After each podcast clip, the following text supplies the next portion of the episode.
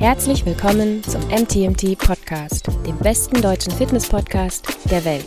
Der Podcast von Coaches für Coaches, Therapeuten und Therapeutinnen und alle, die wissen wollen, was wirklich zählt. Hallo und herzlich willkommen. Es ist mal wieder Freitag 14 Uhr, Leute, und wir werden jetzt eure Fragen heute ausnahmsweise mal nicht im englischen Garten beantworten, weil der englische Garten nicht das optimalste Podcaststudio ist und wir heute eine QA-Frage-Folge machen. Let's go! Die erste Frage, die wir beantworten ist, was passiert am Freitag um 14 Uhr? Basti, was passiert freitags um 14 Uhr?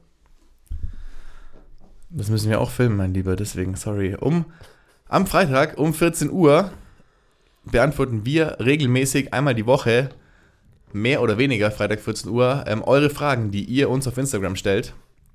Und das ist Freitag 14 Uhr. So, wir haben in letzter Zeit ein paar neue Leute anscheinend auf unserem Account und ähm, die noch nicht selbstverständlicherweise wissen, woher auch, was Freitag 14 Uhr passiert. Und dementsprechend passiert Freitag 14 Uhr unser wöchentliches QA, wo ihr uns alle Fragen stellen könnt, die ihr möchtet und wir sie für euch. Normalerweise beim Spazieren, heute ausnahmsweise mal nicht, manchmal auch beim Tretbootfahren, manchmal in ganz verrückten Locations und Orten, meistens beim Spazieren im englischen Garten beantworten. Und heute machen wir das Ganze mal im Podcast. Und äh, das QA Dream Team sitzt deswegen hier in unserem Podcast-Keller. Äh, bevor wir anfangen, wir haben uns äh, 10, 11 Fragen rausgesucht ähm, kleiner Shoutout an Löwenanteil, den Sponsor dieser Folge. Mit dem Code MTMT10 bekommt ihr 10% auf alles von Löwenanteil. Es gibt neue Geschmackssorten bei Löwenanteil. Es gibt jetzt die Chunky Bowls. Also da könnt ihr mal wieder ein bisschen was probieren. Und zwar gibt's äh, Green Lime Curry, Chunky, Tikka Masala, Chunky und äh, Soja Sesam Chunky, also äh, Chunks. Also Probiert die neuen äh, Flavors. Ich bin auch schon gespannt. Ich habe sie selber noch nicht probiert. Ich tatsächlich schon. Ah, Wichse. Also zwei zumindest davon. Den Green Lime hatte ich, ist ganz geil. Und den, den mit Sesam. Sie ist, und ist, es ist chunky im Sinne von stückig. Also. das bedeutet chunky, ja. Ja, vor ich dachte zuerst so, hey, es ist chunkig im Sinne von, es ist halt Chunk drin, so von wegen mit J, Chunk, nicht mit CH, Chunk. Und dann war ich sehr neugierig, was drin ist, ob vielleicht was Süßes drin ist oder so. Aber nein, es ist auch ein deftiges Gericht mit ähm, stückigen Einsatz und ähm, es ist lecker, ist gut. Stückiger Einsatz klingt ein bisschen falsch. Aber die Hauptsache ist, dass ihr ja. Löwenanteil bestellt. Äh, den Link dazu findet ihr natürlich in der Beschreibung von diesem Podcast. Und äh, jetzt legen wir los und beantworten ein paar von euren Fragen. Let's go. Wir gehen rein. Die erste Frage. Beste Tools, um Lightness in Anführungszeichen zu erzeugen, wenn jemand tänzt in Anführungszeichen ist. Also ähm, wir übersetzen das vielleicht erstmal auf Deutsch. Beste Tools, um für Entspannung zu sorgen bei jemandem, der sehr, sehr viel Spannung, also sehr, sehr viel Muskeltonus so mit sich rumträgt und in seinem System hat. Basti, Thoughts? Ähm, atmen. Also wäre das Erste, was ich mit der Person machen würde. Und um da gleich mal ganz global reinzugehen, wenn man wirklich jemanden hat, der sehr viel Spannung im System hat, dann hat er wahrscheinlich nicht nur sehr viel Spannung in seinem Muskelsystem, sondern vielleicht auch in seinem kompletten System und wird eine vielleicht relativ gestresste Person sein in dem Moment und dann suche ich mir schon eine relativ entspannte Ecke im Gym aus, wo vielleicht nicht so viel außenrum passiert, gerade wenn es jemand ist, der neu bei uns ist und lege den da erstmal auf eine Matte und gebe ihm viel externe Stabilität, vielleicht ein kleines Kissen unter den Kopf, je nachdem wie verspannt der Nacken auch ist und wie sich die Kopfposition in Rückenlage präsentiert. Und dann lasse ich die Person einfach mal atmen und sage nur, hey, atme mal durch die Nase ein, tief ein und dann atme durch den Mund alles aus, was du in dir hast, mehr oder weniger, beziehungsweise lass die Luft aus deinem Mund eher rausfließen, bis du das Gefühl hast, du hast alles ausgeatmet, was du in dir hast. Und das schaue ich mir dann an und schaue, was passiert wenn man Glück hat, dann fällt da schon verhältnismäßig viel Spannung von dieser Person ab.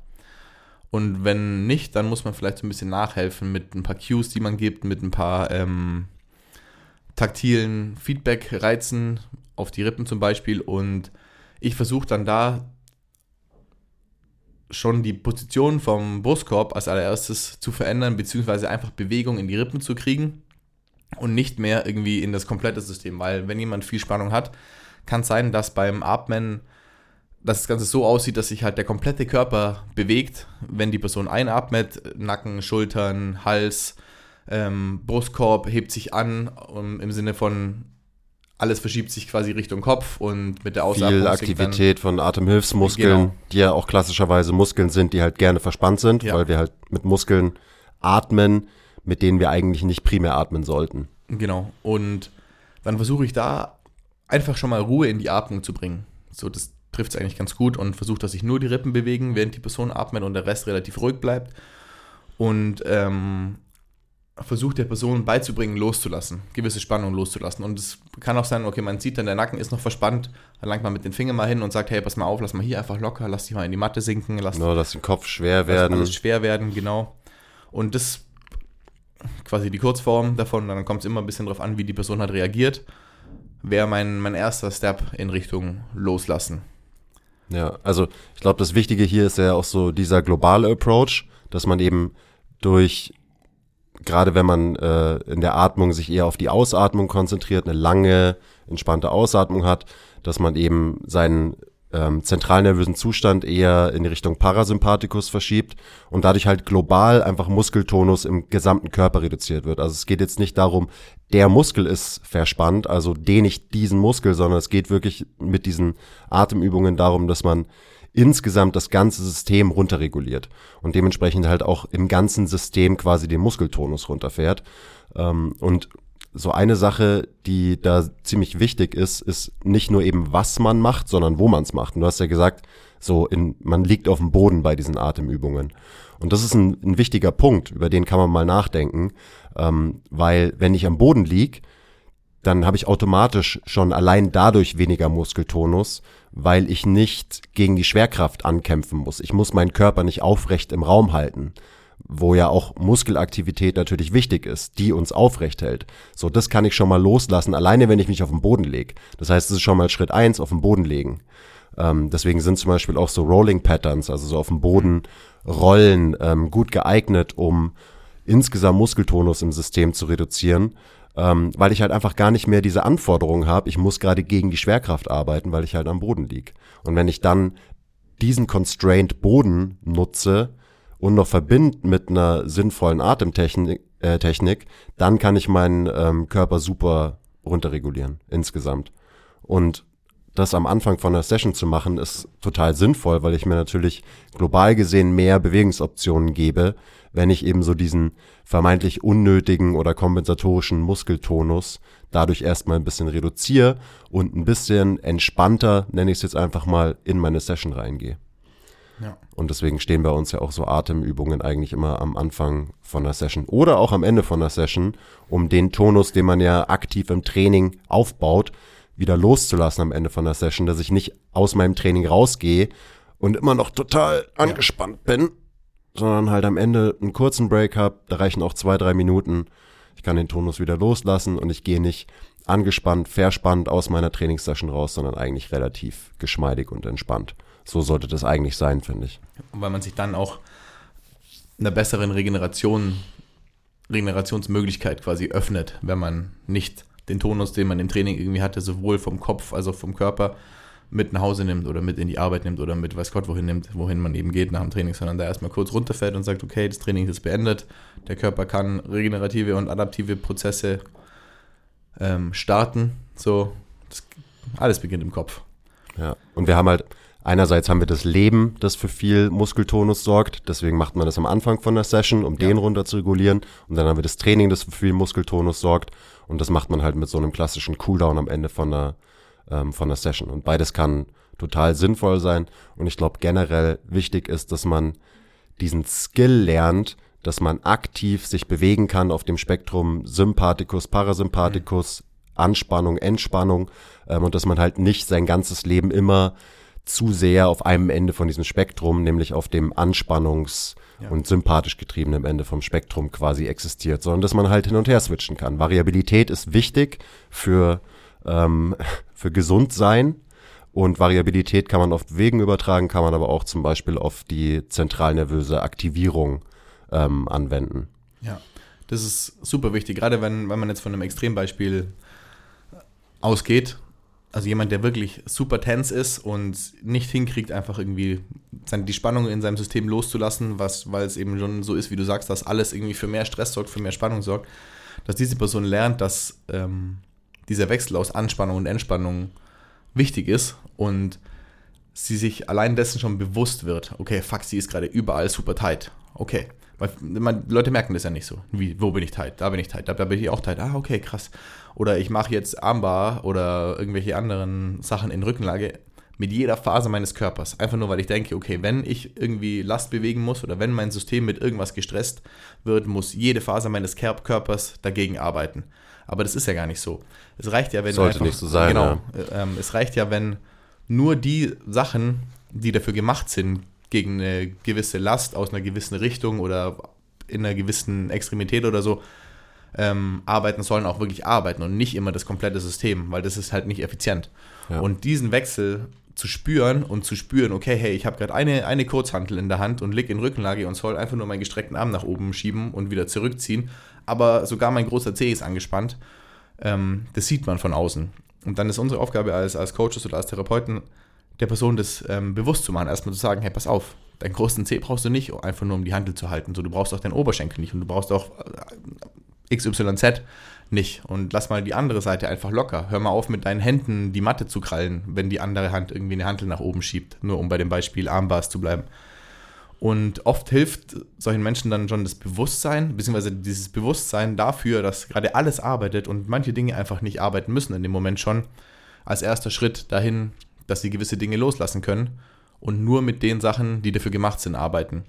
Und das zieht sich dann durch den kompletten Trainingsprozess. Das, zieht sich, das ist dann in jeder Übung, die man mit so einer Person macht, die natürlich auch bewusst dann so ausgewählt wird. Mit so einer Person werde ich nicht irgendwie, um Klassiker zu wählen, keine Ahnung, Trapper Deadlifts oder schwere Backsquats machen, so, ähm, sondern dann mache ich vielleicht erstmal Frontfoot Elevated Split Squats, um viel Bewegung, große Range of Motions, eben so groß die Range of Motions in dem Moment geht überhaupt, äh, machen und immer wieder dafür sorgen, dass nur die Sachen arbeiten, die arbeiten sollen. Ja.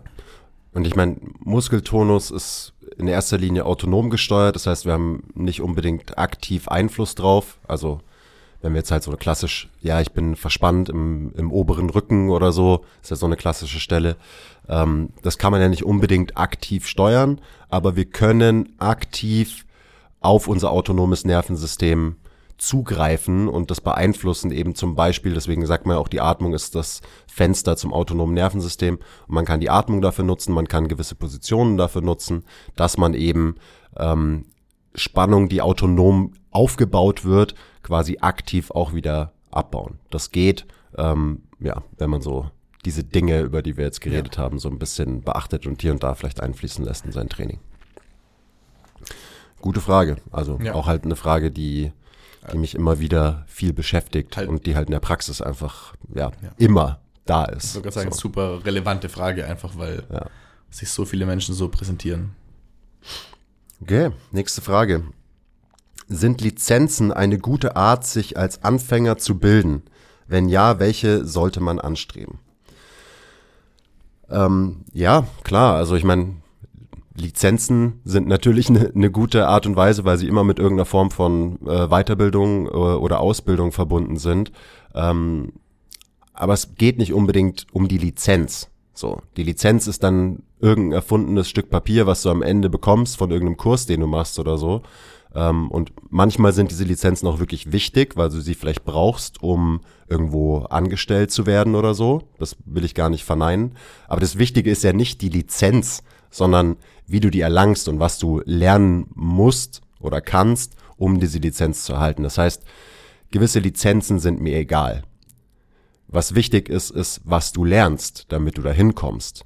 Ähm, und alleine das, glaube ich, gibt schon so ein bisschen auch vor, wie du an die Sache rangehst. Weil wenn du einfach nur die Lizenz haben willst, dann kannst du das auch machen, indem du einfach nur das Minimum quasi lernst, um die Prüfung zu bestehen, die meistens wahrscheinlich auch nicht so schwer sind für so klassische Trainerlizenzen. Wenn es überhaupt Prüfungen gibt. Genau, wenn es ja. überhaupt eine gibt. Ähm, sondern die Sache ist, wie setzt du dich mit den Inhalten auseinander? So. Ja. Und das ist halt jedem selber überlassen. Und da brauchst du, deswegen brauchst du am Ende eigentlich keine Lizenz, weil du kannst doch einfach ein Buch aufschlagen und da super viel lernen. Und dann kriegst du am Ende keine Lizenz dafür, dass du dieses Buch gelesen hast, aber du hast trotzdem sehr, sehr viel gelernt. Ähm, also von, von daher, wir geben dir jetzt keine besonderen Lizenzen, die du anstreben solltest, ähm, weil ich natürlich auch überhaupt keine Ahnung habe, so, was willst du machen, mit wem willst du arbeiten, wo stehst du gerade und so. Das sind natürlich immer Sachen, die, die diese Prozesse bedingen. Ähm, aber ich meine, wenn du schon mal bei MTMT gelandet bist, dann bist du ja goldrichtig. Wir haben jede Menge Ausbildungen ähm, oder Weiterbildungsformate, die du konsumieren kannst. Ähm, kriegst natürlich zum Beispiel auch eine Lizenz, wenn du unser Seminar belegst. Äh, du wirst auch eine Lizenz bekommen, ähm, wenn du, kommt Anfang nächsten Jahres, ähm, eben unsere große Lizenz machst. Also das ist gerade in Arbeit bei uns. Aber ja, Lizenzen, Schmischmenzen, ähm, es geht um das Gelernte am Ende des Tages. Und dass du halt wirklich Bock hast, dich mit den Themen zu beschäftigen. Und nicht nur Bock hast, Lizenzen zu sammeln, weil das ist dann wieder so ein bisschen äh, gotta catch them all, ich muss alle Lizenzen machen ja. und alle Kurse belegen. Ähm, ja, hast du am Ende wirklich dich mit Themen auseinandergesetzt und hast du wirklich was gelernt? Das ist die Frage. Und nicht, wie viele Lizenzen hast du, hast du eingesammelt. So, also ich habe zum Beispiel ähm, nie eine offizielle Trainerlizenz gemacht. Couldn't care less. So, ich habe trotzdem sehr, sehr viel gelernt. Und jetzt lasse ich dich mal was sagen, aber dann äh, habe ich auch noch einen zweiten Rant zu der Frage, der eigentlich noch wichtiger ist. Ich, was hast denn du so für Lizenzen? Ich meine, wir kriegen diese Frage ja öfter und ich sag gleich, was ich so alles in meiner Laufbahn an Lizenzen gemacht habe, aber ich finde so das Wichtigste ist einfach, mach das, worauf du Bock hast. Und dann führt dich das eine zum nächsten und zum nächsten und zum nächsten. Wenn du nicht aufhörst, Bock ähm, auf mehr Wissen zu haben. Wenn du irgendwann aufhörst und irgendwann sagst, okay, du hast das eine Lizenz gemacht, ähm, ein System quasi, an das du krass glaubst und das dir all die Fragen beantwortet hat und dann da hängen bleibst und dann nur nach diesem System arbeitest, dann sehe ich das als ein Problem. Aber wenn du nie aufhörst, ähm, Bock auf mehr Wissen zu haben und auch äh, quasi nie aufhörst, dich selbst zu fragen, wenn du mit einem System, das du gerade gelernt hast, ähm, keine Antworten mehr kriegst, sondern immer wieder immer wieder Fragen, die entstehen, die du vielleicht nicht mit deinem jetzigen Wissen beantworten kannst, beantworten möchtest, dann wirst du einfach immer weitermachen und immer weitermachen und dann ist es mehr oder weniger egal, welche Ausbildungen, welche Lizenzen du machst. Hauptsache, du machst einfach immer weiter. Und irgendwann kommst du vielleicht an den Punkt, wo du dann ähm, nur noch irgendwelche Bücher liest, weil du sagst, okay, hey, die Tagesworkshops oder die Wochenendlizenzen, so die sind nicht mehr so ähm, hilfreich für mich, sondern ich muss noch tiefer rein, ich muss noch mehr an den Ursprung. Und dann ist der Ursprung vielleicht irgendein Typ aus, keine Ahnung woher, der einfach nur Bücher schreibt, aber nicht in der Welt unterwegs ist oder du nach, I don't know, Kanada fliegen müsstest, um einen Workshop zu machen, sondern bleib halt hier, aber liest halt sein Buch, fuchst dich da rein, schau dir andere Vorträge, andere Informationen an, die der Typ macht oder die Frau. Und ähm, wenn der dann zufällig mal in deiner Nähe ist, dann geh halt dahin. So, wir waren dann auch irgendwo bei Leuten, auf die wir einfach Bock hatten, die mit denen wir uns auseinandergesetzt haben, die dann zufällig mal bei uns in der Nähe waren oder irgendwo in Europa und dann sind wir da halt hingefahren. So. Ähm, also long story short, wenn du das machst, worauf du Bock hast oder denkst du, hey, davon könnte ich was haben, dann wird es selten schädlich für dich sein, wenn du das einfach machst. Ja. Und dann lernst du da wieder was und lernst neue Leute kennen und siehst, okay, hey, der hat sich mit dem auseinandergesetzt oder das sind Einflüsse von dem. Dann tauchst du da weiter in das Rabbit Hole und dann tauchst du da weiter in das Rabbit Hole und dann hast du vielleicht mal drei Jahre keinen Bock auf irgendwelche Weiterbildungen, so weil du so viele gemacht hast innerhalb von zwei Jahren, dass du das erstmal verarbeitest und anwendest und dann ist es auch okay. Und dann kommst du wieder an den Punkt, wo du sagst, so fuck, ich hab Bock auf was Neues und dann machst du wahrscheinlich was ganz was anderes und dann hast du, hängst du da wieder in so einem ähm, Weiterbildungsrun. Und das gleiche mit Büchern, das gleiche mit irgendwie Mentorships oder Online-Ausbildungen oder, oder, oder. Podcast, YouTube, wie das genau. alles, was es halt so gibt. Aber dieses stetige nicht aufhören, sich selber Fragen beantworten zu wollen, ist einfach grundlegend dafür. Das war schon, äh, das war schon ein Andi-mäßiger Satz oh, gerade. Also du, du bist, bist eine gute Vertretung heute. Ähm, also die, die Frage kam ja von einem Anfänger und jetzt kommt der angekündigte Rant.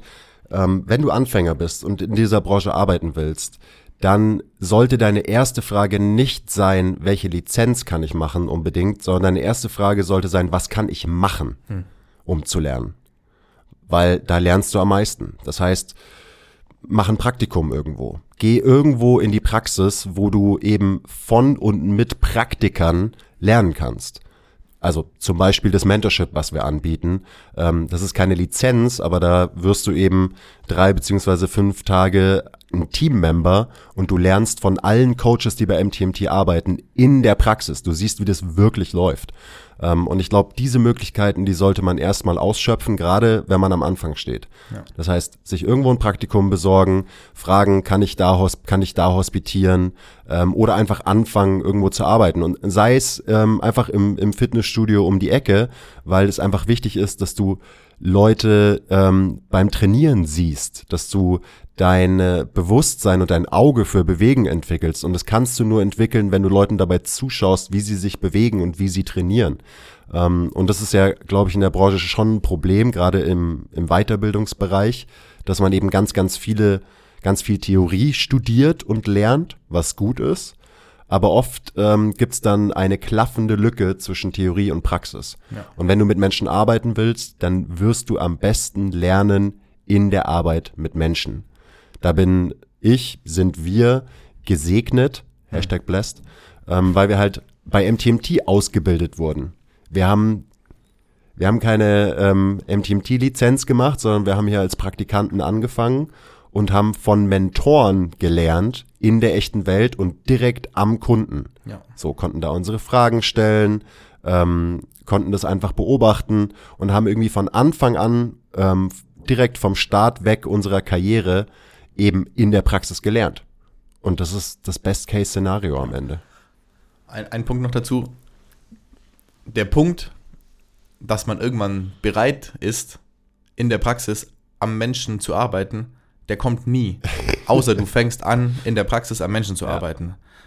So, also Wichtiger ich hoffe, Punkt. das war verständlich, aber du musst nicht erst das Studium beenden, die Fortbildung machen, hier und dann da und dann kannst du, dann bist du irgendwann berechtigt oder fühlst du dich bereit, wirklich quasi deine ersten ja. Leute zu trainieren oder irgendwo anzufangen zu trainieren, sondern du bist nie äh, wirklich arbeiten. bereit, du musst Nein, einfach anfangen. Du musst einfach damit anfangen und je früher, desto besser. Ja. Also wirklich so.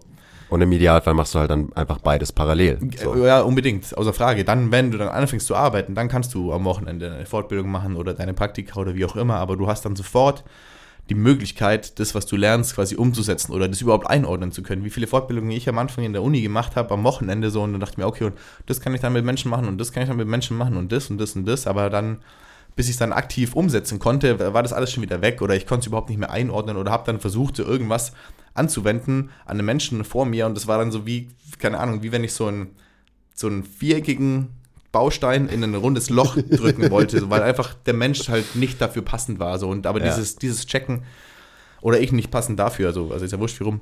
Aber das, das zu verstehen, äh, war super wichtig. Ja, und das bedeutet eben nicht, dass du direkt anfängst und dich als Personal Trainer selbstständig machst und irgendwie händeringend nach irgendwelchen Kunden suchst, weil dafür bist du wahrscheinlich noch nicht bereit, wenn du am Anfang stehst, sondern ja. da geht's eher um eben sich Mentoren suchen, hospitieren, Praktika machen ähm, und einfach mal anfangen, irgendwo in diesem Bereich Erfahrung in der Praxis zu sammeln. Ganz, ganz, ganz ja. wichtig. Und dann alles andere, was wir zu den Lizenzen und zur Fortbildung gesagt haben, natürlich. Okay, nächste Frage. Ähm, Rückenschmerzen bei Kreuzheben. Was kann ich dagegen tun? das sind, by the way, wenn wir ähm, Freitag 14 Uhr machen auf Instagram, dann sind es immer unsere Lieblingsfragen, weil dann hast du so eine mega unspezifische, offene Frage mit Zero Kontext und wir lesen dann immer die Frage, ah, okay, du hast also Rückenschmerzen bei Kreuzheben und fragst, was ich dagegen tun kann. Und wir sind halt so in 60 Sekunden, da können wir dir eine tolle Antwort liefern, die besteht aus, kommt drauf an, ich habe keine Ahnung, ich müsste mir das mal anschauen bei dir und das ist für uns auch frustrierend, weil wir wissen, wir können dem Fragesteller nicht wirklich weiterhelfen. So. Aber, deswegen ist der Podcast ja auch so ein geiles Format, jetzt haben wir mehr Zeit, jetzt können wir für Kontext sorgen und können vielleicht ein paar generelle Tipps geben, was man denn so machen kann. Aber das braucht halt ein bisschen Zeit, weil gerade wenn Schmerzen involviert sind, also Bewegen ist schon sehr, sehr komplex für sich gesehen und Training. Und wenn da noch Schmerz in die Gleichung mit reinkommt, dann wird's noch komplexer. Und äh, deswegen braucht man da ein bisschen Zeit. Aber die haben wir ja jetzt. Das ist schön. Früher waren es 15 Sekunden hat man, glaube ich, früher für eine Antwort auf äh, Instagram, gell? Und ja, ich, ich habe gerade auch zurückgedacht, als wir nur noch nur 15 Sekunden hatten und man so auf den Punkt gebracht so eine fucking Frage beantworten musste und wie viele Anläufe ich immer gebraucht habe, 100 Mal eine Frage beantwortet. In den 15 Sekunden, weil immer die Zeit aus war. So. Und also, ich meine, das war ja nur unsere Regel, die wir uns gemacht haben. Man durfte nur einen Take pro Frage machen, damit Ja. wir halt viele Fragen auf den Punkt gebracht runter das war, ähm, beantworten können, was ja auch eine gute Übung war. Aber Inzwischen sind es immerhin 60 Sekunden, die man Ja. auf Instagram hat, aber ja, für so eine Frage reichen halt auch 60 Sekunden nicht aus. Ja. Also nicht für eine zufriedenstellende Antwort, die einem irgendwie wirklich was bringt. Ähm, okay, zur Frage. Rückenschmerzen bei Kreuzheben, was kann ich dagegen tun? Ähm, ich fange mal so an. Das Wichtigste ist erstmal, du musst nicht Kreuzheben machen. Es wird immer so suggeriert, dass es irgendwelche Übungen im Gym gibt, die man unbedingt machen muss, die Grundübungen, weil mit denen baut man am besten Muskeln auf, das sind die wichtigsten. So Blödsinn. Es gibt keine Übung im Gym, die irgendwer machen muss. Das heißt, ähm, erstmal, wenn Kreuzheben bei dir zu Schmerzen führt, mach kein Kreuzheben mehr. Oder vielleicht die bessere Antwort, mach eine Variation von Kreuzheben. Weil Kreuzheben ist am Ende ein Bewegungsmuster, also eine Hinge-Bewegung heißt es bei uns, eine hüftdominante Bewegung ist ein Bewegungsmuster. Und dieses Muster kannst du mit ganz, ganz vielen verschiedenen Übungen trainieren. Und vielleicht ist die, das Kreuzheben, was du machst, ich gehe jetzt einfach mal davon aus, das ist Langhantelkreuzheben, vielleicht ist es einfach noch nicht gut für dich geeignet. Und du solltest vielleicht erstmal mit ein paar ähm, einbeinigen Romanian Deadlifts anfangen. Zum Beispiel. Und auch da gibt's x verschiedene Varianten. Also sei dir klar, es gibt keine Übung, die du machen musst. Und wenn irgendwas Schmerzen bei dir auslöst, dann solltest du diese Übung in der Form auch nicht mehr machen. Also such dir eine Alternative, schau, was man noch so machen kann, was quasi die, das gleiche Bewegungsmuster trainiert, auch die gleichen Muskelgruppen trainiert, aber auf eine andere Art und Weise. Und ähm, gerade diese, ich habe nicht zufällig gesagt, mach einbeinige Romanian Deadlifts, weil das ist immer erstmal ein guter Schritt, weil wenn du, sobald du was unilateral, also einbeinig machst, wird die Last reduziert, logischerweise. Wenn ich auf einem Bein stehe, kann ich weniger Last kreuzheben, als wenn ich auf zwei Beinen stehe. Das heißt, es wirkt schon mal insgesamt weniger Stress auf das gesamte System und die Chance ist dadurch allein schon höher, dass es nicht zu Schmerzen führt, die vielleicht durch irgendeine Überlastung von irgendeiner Struktur am Ende ähm, entstehen. Ähm, das wäre eine Sache, die du machen könntest. Ähm, ja, natürlich ist immer so die Antwort, ja, am besten kommst du mal bei uns vorbei, dann können wir uns anschauen, wie du dich wirklich bewegst und dann können wir dir auch Input geben. Ähm, aber so aus der Ferne ist es halt super schwer, allgemein nützliche Tipps zu geben. Aber dem Basti fällt bestimmt trotzdem noch was Nützliches ein. du, also du hast eigentlich alles schon gesagt. Mist. Nur wie du die Bewegung machst, kann vielleicht auch schon wirklich was sein, was dir hilft, das Ganze schmerzfrei zu machen. Ja, Klar kann eine Struktur wirklich irgendwie so gereizt oder entzündet oder verletzt sein, dass es halt, dass das der Grund ist, weswegen du es beim Kreuzheben merkst, egal wie du diese Bewegung machst, so akkurat wie möglich du es machst, aber es kann halt auch sein, dass du es nicht so akkurat machst, wie du es machen könntest. Und deswegen, je nachdem, wo du die Schmerzen hast, diese Struktur halt eben zu viel macht, die eigentlich überhaupt nicht so viel machen sollte in der Bewegung und so ein kleines Techniktraining schon ausreichen könnte. Beziehungsweise das geht eigentlich Hand in Hand. Ähm, die Übungsvarianten, die du ge gesagt hast, ist dann ja quasi auch einfach ein Ansatz von der Person, die eine, also und Technik ist auch so ein blödes Wort mittlerweile, ne, aber am Ende ist es das, das Bewegungsmuster einfach besser beizubringen und das dann von einem Bein in den Stagger Stands, in Trap Bar Deadlifts zu Langhantel Deadlifts auch umsetzen zu können und die Positionen von ähm, Becken, Brustkorb, einbeinig, beidbeinig, wie auch immer, halt einfach zu halten und Kreuzheben aus der Hüfte zu machen und nicht aus dem unteren Rücken. So, weil, weiß nicht, Intelligent Guess, wahrscheinlich tut dir unter Rücken weh beim Kreuzheben. Und da ist für mich dann schon so, okay, Alarmglocken hoch, pass auf, du könntest es wahrscheinlich in einer besseren Position machen und vielleicht ist das schon ausreichend. Und dann musst du wahrscheinlich ein bisschen mit dem Gewicht runtergehen von dem Gewicht, wo du gerade bist. Und am Ende reicht diese Kombination schon, dass du es einfach so machen kannst, dass du keine Schmerzen dabei hast. Ja. Also am Ende musst du irgendwas modifizieren und äh, ich habe gesagt, modifiziere die, die Übung an sich, die Bewegung an sich.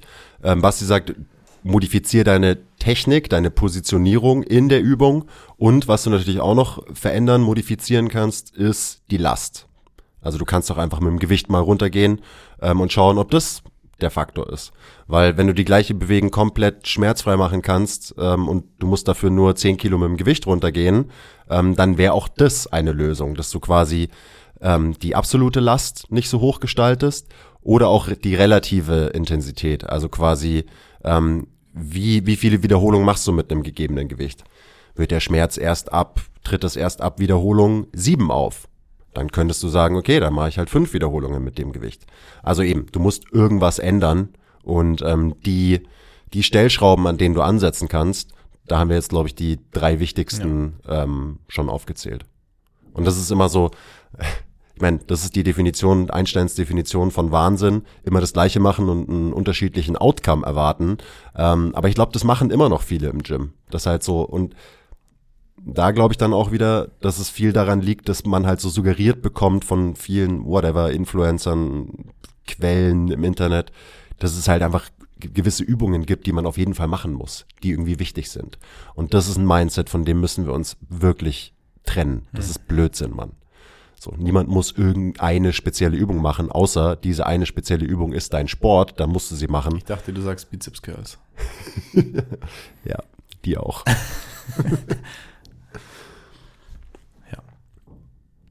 Genau. Und am Ende, was natürlich immer eine absolut sinnvolle Lösung für so ein Problem ist, ist, geht zu einem Profi, geht zu einem Coach, zu einem Trainer, der sich damit auskennt und äh, gönn dir mal eine, eine Personal Training Session. Such dir jemanden, der sich das mal anschaut, der sich wirklich damit auskennt. Facts. Next. Nächste Frage. Was tun, wenn jemand den Hip Hinge, gute Frage, passend zur mhm. vorherigen Frage, was tun, wenn jemand den Hip Hinge einfach nicht versteht, beziehungsweise nicht umsetzen kann? Ich habe hier den Hinge-König bei mir sitzen, also Hinge-König, was kann ich machen?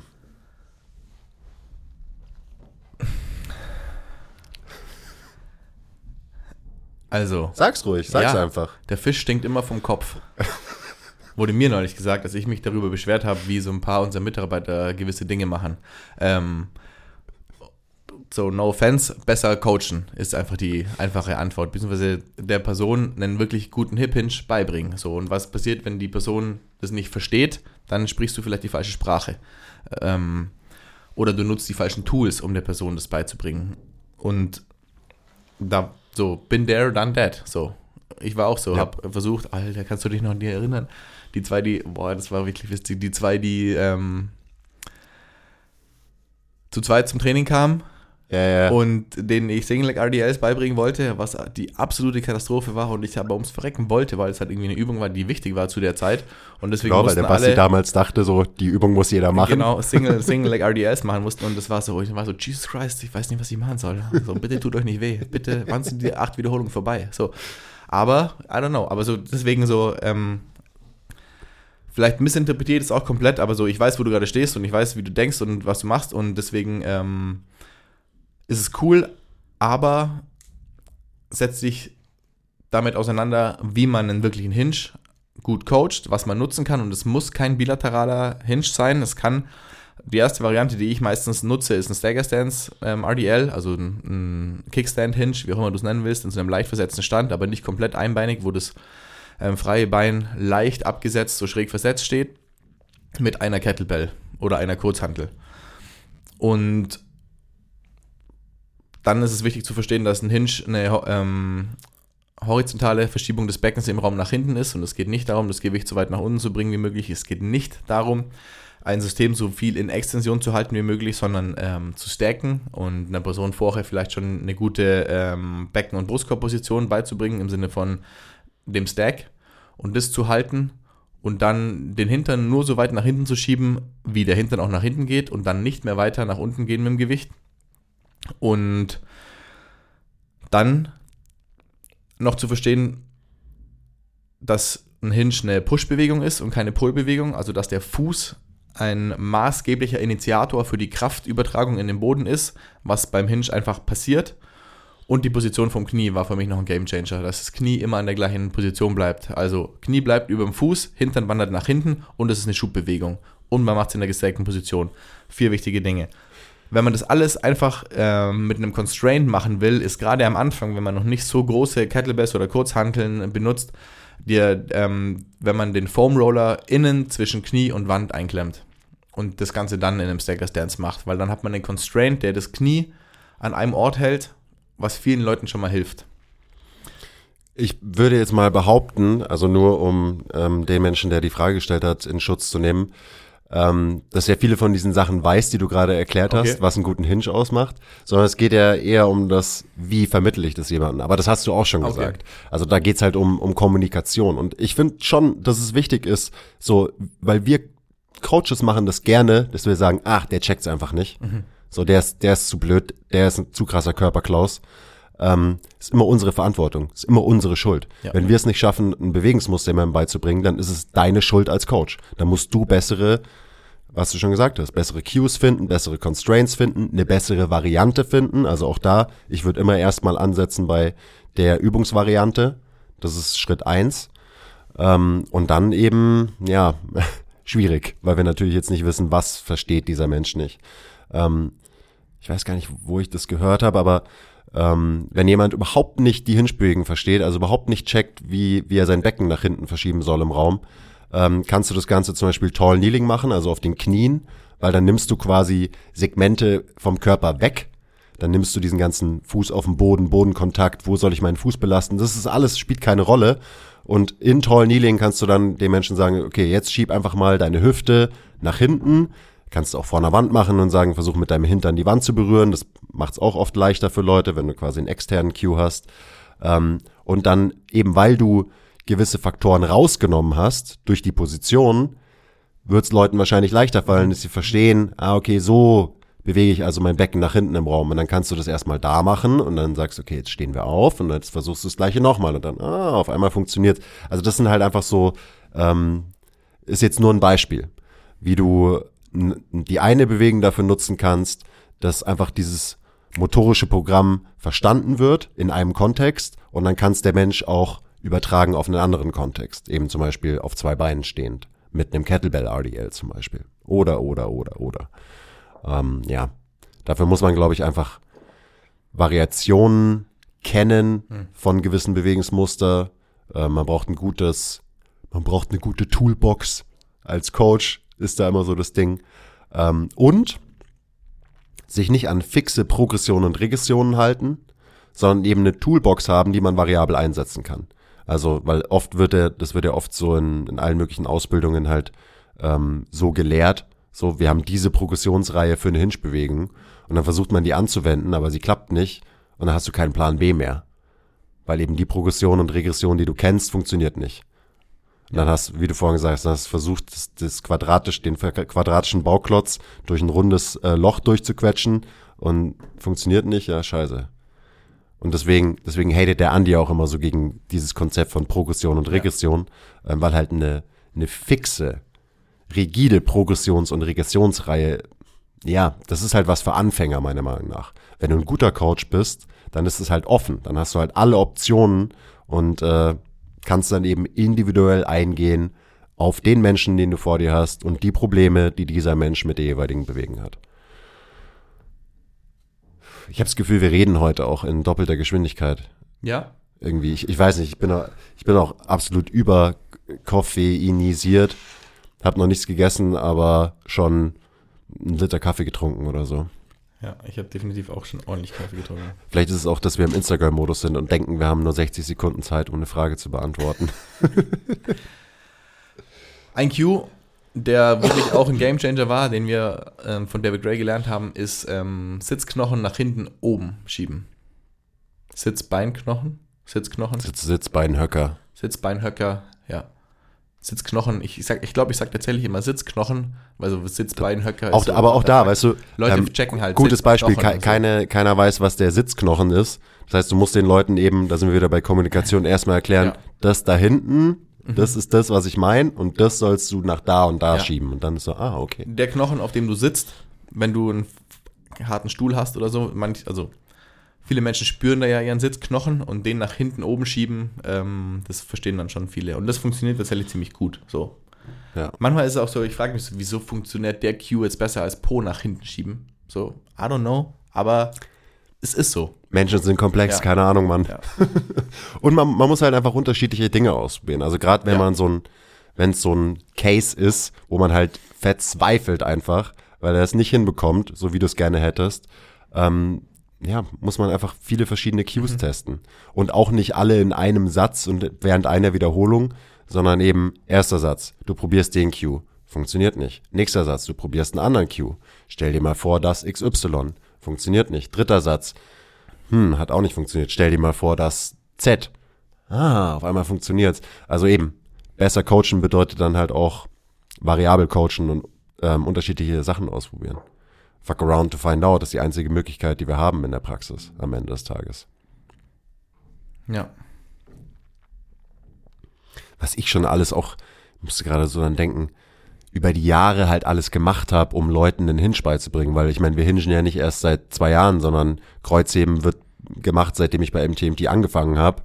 Ähm, hier von die Plastikstange hinten über den Rücken nehmen und ja. dann nach hinten schieben bis zu vor der Wand stehen und die Wand berühren zum Stagger Stance Hinge und bla bla bla. Also es gibt unendlich viele Möglichkeiten, Leuten Bewegung beizubringen und äh, die sollte man auch nutzen, diese vielen Möglichkeiten.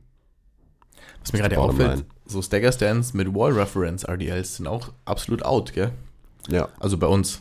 So, hab ich schon lange nicht mehr gesehen. Ja. Habe ich neulich mal bei irgendwem in der Story gesehen, also bei jemandem, der nicht bei uns arbeitet. Gab es mal so eine Phase, hat das jeder gemacht. Ähm, aber anscheinend auch entweder die gleichen Leute konsumiert wie wir oder uns konsumiert und habe es dann gesehen, so, keine Ahnung. Ich bilde mir ein zu wissen, wer in Deutschland eine ähnliche ähm, Übungsauswahl hat wie wir, zumindest was gewisse Sachen angeht, so. Und es war so surprising, dass diese Person auch so einen Stagger Stance mit Wall Reference, so Pat Davidson mäßig mit dem hinteren Fuß erhöht an der Wand macht, so, und dann weißt du, okay, geil. Ähm, konsumiert uns oder konsumiert Dr. Pat. Aber es auch habe ich echt schon lange nicht mehr gesehen, habe auch schon lange nicht mehr die Notwendigkeit gesehen, das zu machen, um ehrlich zu sein. Warum auch immer. Egal. Ja, bei mir weiß ich, weil ich einfach äh, der Meinung bin, dass es bessere, bessere Bewegungen gibt als eben diese Variante. Die war irgendwie mal in und hat aber auch einfach nicht so gut funktioniert. Ja, also Klar funktioniert es für manche Leute gut, aber irgendwie, ja, ich.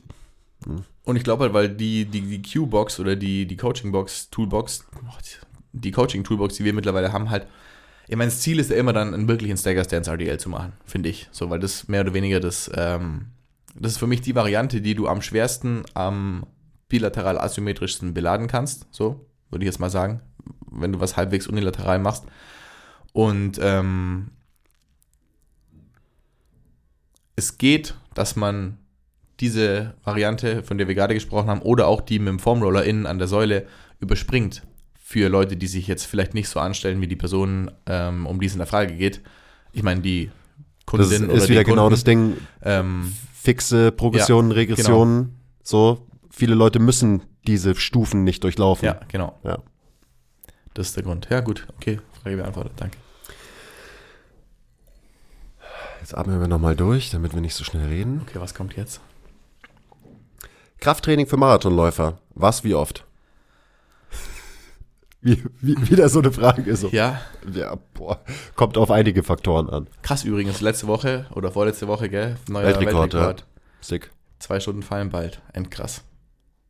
Hab heute irgendeinen so Post gesehen, nur so ein Screenshot von dem Pace, den der gelaufen ist. So. Den, den Bro müsste, mal, mal, äh, müsste man mal fragen, was er so für Krafttraining macht. Ja.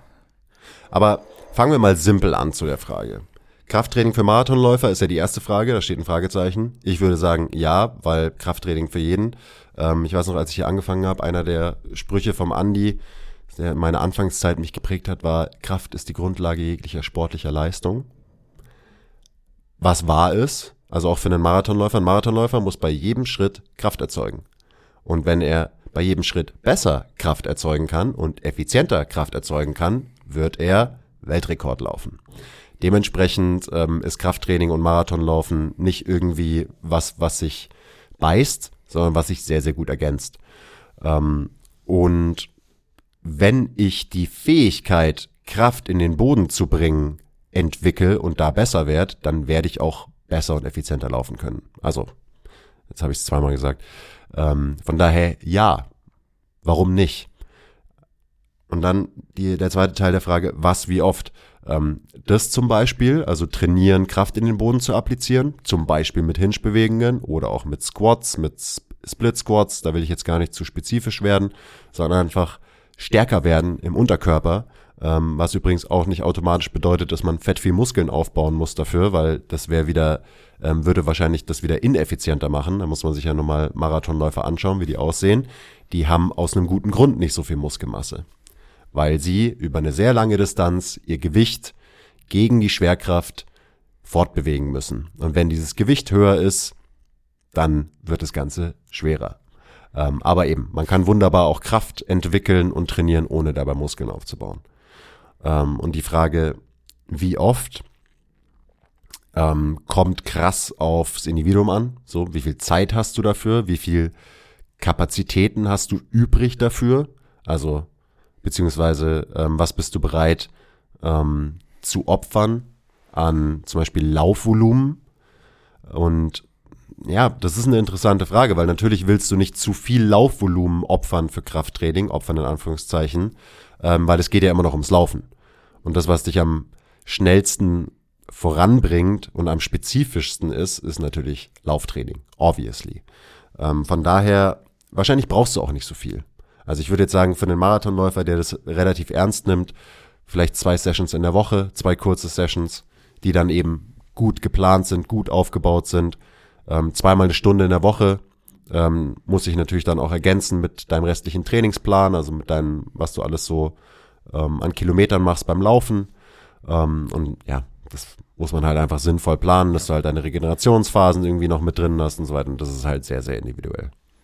Ja, auch so hast du einen Hobby-Menschen, der einen, also einen Menschen, der hobbymäßig einen Marathon laufen will, so als Challenge. Oder hast du jemanden wie den Kiptum, der das halt einfach, Kiptum heißt der, glaube ich. Ich habe keine Ahnung, wie der heißt, ja. Ähm, ich kenne nur, nicht, man's ich kenn nur Kipchoge Ja, genau, aber der, Kip- der war's Tum, nicht. Ja. ähm, oder hast du halt einfach einen Profi, der nichts anderes macht und halt ein Laufvolumen vom anderen Stern hat in der Woche. Das ist ja absurd, das kann man sich ja nicht vorstellen. Ähm, und das hast du quasi gerade schon gesagt, aber für mich kommt dann, wenn du wirklich jemanden hast, der so viel läuft, die Rolle von Krafttraining ins Spiel, dass du mit Krafttraining oder nennst Athletiktraining dann oder wie auch immer mit halt Training, ist ja auch die Frage, der erste Teil von der Frage, was ist überhaupt Krafttraining? Und wie du sagst, Kraft, Krafttraining ist halt schon auch Kraftentwicklung in den Boden mit Bodyweight machen oder dafür sorgen, dass dein Fuß sich richtig bewegt, ist auch Krafttraining so. Und dass du dann mit diesem Krafttraining dafür sorgst, dass die Person halt einfach nur das notwendige Laufpensum halten kann oder trainieren kann, was sie dann wiederum besser in dem Sport macht. Und dann können wir jetzt auf die ganzen Sportartspezifik-Folgen mit dem ähm, Basti Keindl verweisen, weil da ging es ähm, genug darum. Aber das ist schon, das ist schon super spannend. Und also das ist so eine Fähigkeit, die ich trainieren würde, eben einfach besser Kraft entwickeln können, besser in den Boden drücken können. Und dann kommt aber auch noch so das Plyometrische dazu, wo ich auf jeden Fall ähm, auch noch einen relativ großen Anteil von meinem, in Anführungszeichen, Krafttraining drauf verwenden würde. Sprich Elastizität, ähm, Stiffness und sowas trainieren. Das kannst du halt gut mit äh, Plyos machen, mit Sprüngen machen, ähm, weil Kraft entwickeln ist das eine, aber um effizient laufen zu können, musst du eben elastisch sein beim Laufen und quasi diesen Skill trainieren, dass du ähm, Kraft aufnimmst, wenn du auf den Boden auftrittst und diese Kraft dann wieder abgibst, diese gespeicherte Kraft wieder abgibst, wenn du wieder mit dem Fuß den Boden verlässt. Und dafür sind Plyos halt super geeignet.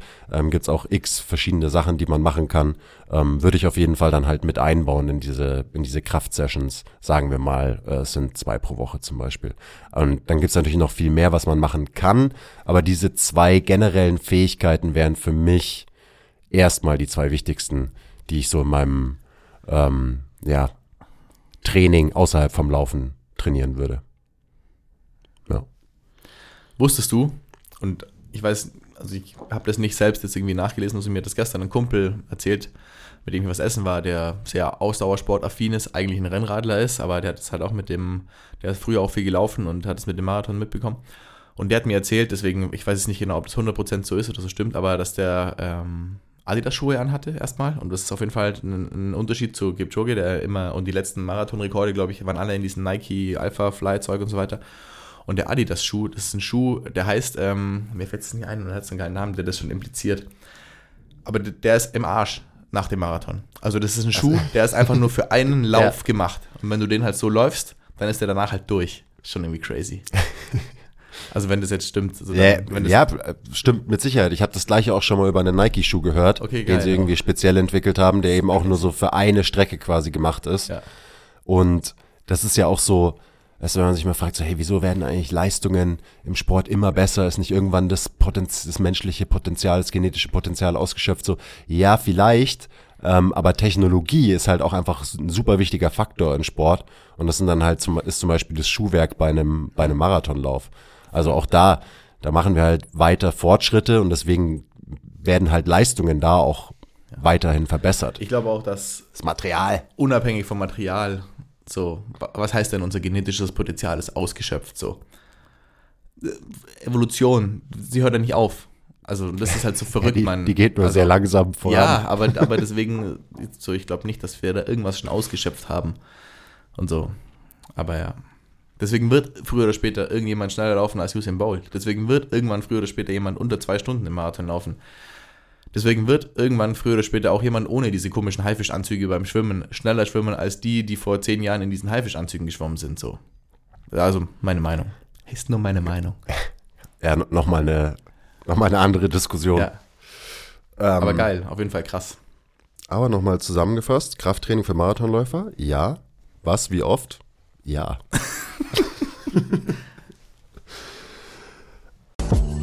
hey, du hast bestimmt schon von den MTMT Skill Meetings gehört. Was ist das Ganze überhaupt? Das sind unsere internen Fortbildungen, die wir jetzt seit Anfang 2020 machen. Inzwischen über 170 Folgen und fast jede Woche kommt eine neue dazu. Wenn du also Trainer bist oder Physio und dich für Themen wie Biomechanik, Bewegungstheorie, Kommunikation, Trainingsplanung interessierst, dann sind die Skill-Meetings ein absoluter No-Brainer. Das ist der beste Deal im Fitness-Game. Für 9 Euro im Monat, monatlich kündbar, erhältst du Zugriff auf alle Videos. Wenn du also dein Verständnis und deine Arbeit und dein Training aufs nächste Level bringen willst, dann solltest du zuschlagen. Eine meiner Lieblingsfragen, die jetzt kommt. Du Basti, was hilft denn gegen den Knievalgus bei einer Kniebeuge?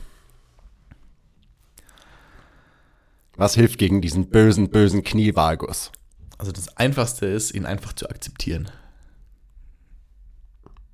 Weil er ein Teil von natürlicher Bewegung ist und bei jeder Kniebeuge einfach passiert. Bei jeder Kniebeuge, sagt er. Hört ihr das? Blasphemie. Ja, das wäre die einfachste Antwort, gell? Ja. Ähm, Und dann kann man dem Ganzen vielleicht Kontext geben, aber wir machen ja nur einen QA-Podcast und haben nicht so viel Zeit, deswegen können wir jetzt eigentlich zur nächsten Frage springen, oder? Wie Und wir haben eigentlich auch nie Bock drauf, Kontext zu geben und äh, Themen in der Tiefe zu beleuchten, sondern geben am liebsten Antworten, die ein grüner Haken oder ein rotes Kreuz sind. Also, so, lies die Frage nochmal vor, bitte, dann Was ich hilft gegen den. Knievalgus bei der Kniebeuge?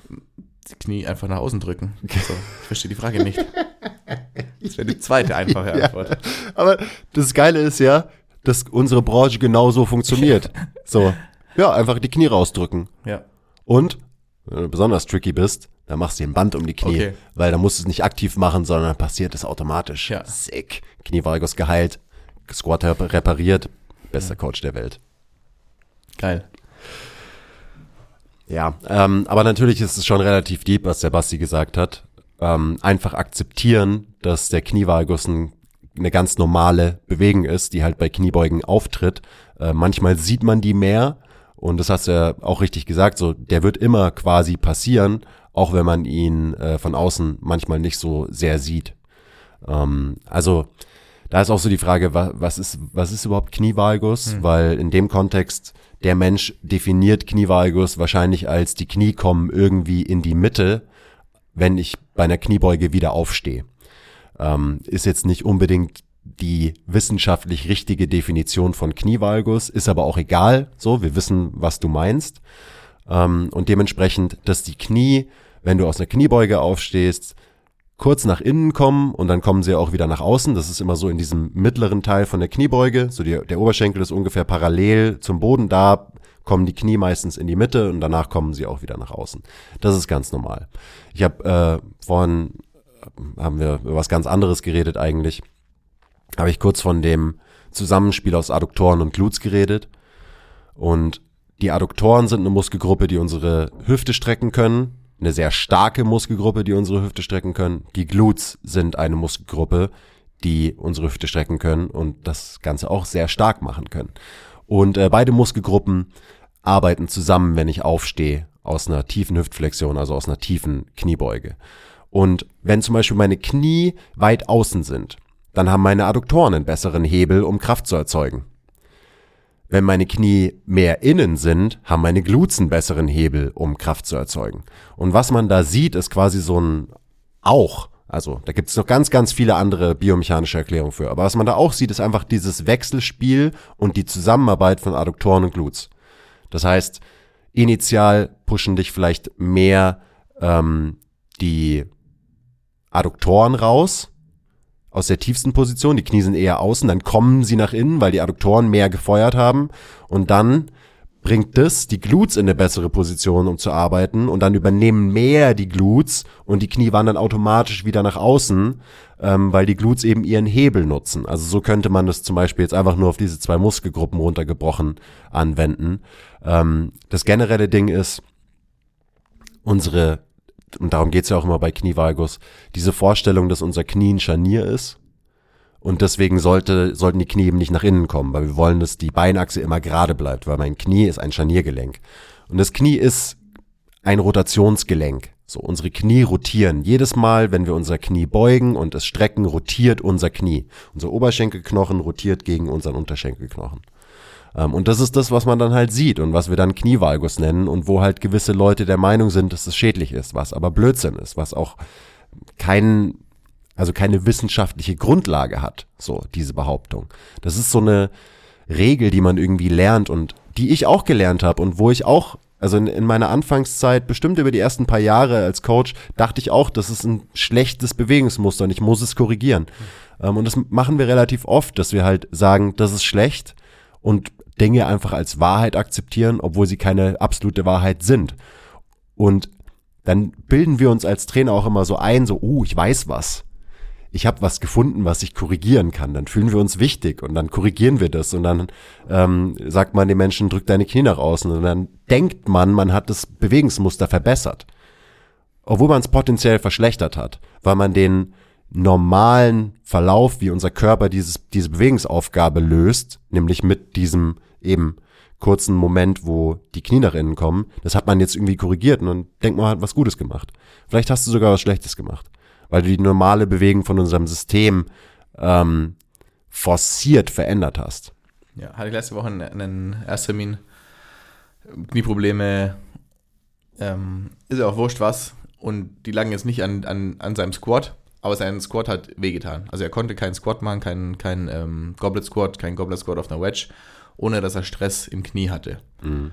Und es war jetzt nicht auffällig, aber ich habe ihm mal gesagt, hey, lass deine Knie einfach mal passieren. So, so beziehungsweise ich habe ihm dann aktiv. Das ist, ist, geiler, ist ein geiler Cue, lass deine Knie passieren, Mann. Ja, aber also das, das, das hilft tatsächlich, weil viele ja. Leute das so subtil auch drin haben, nicht mal so, dass sie nicht mal, sie denken nicht mal mehr aktiv dran, die Knie nach außen zu schieben, aber sie schieben die Knie aktiv nach außen während der Kniebeuge. Und ähm, so, das ich habe halt keinen natürlichen Valgus gesehen in der Kniebeuge. Und es hat mir aber gereicht, um irgendwie ähm, darauf aufmerksam zu werden. Und es war so, hey, irgendwie, lass mal, also ich musste ihm dann sagen, lass mal die Knie ein bisschen mehr nach innen kommen. So, das musste ich ihm aktiv sagen. Und genau, aber nicht, nicht erst, drück deine Knie nee. nach innen, sondern lass sie einfach das genau. machen, was sie machen ja. wollen.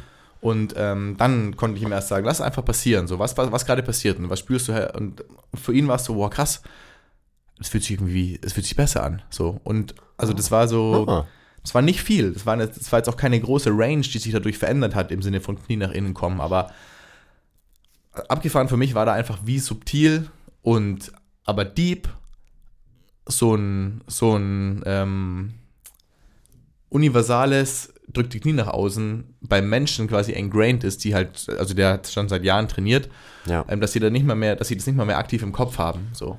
Ja, ich meine, da, da, musst du ja nur mal kurz irgendwie Squat You auf Instagram folgen und dann denkst du, ähm, deine Knie explodieren, wenn deine Knie nach innen kommen ja. und so weiter.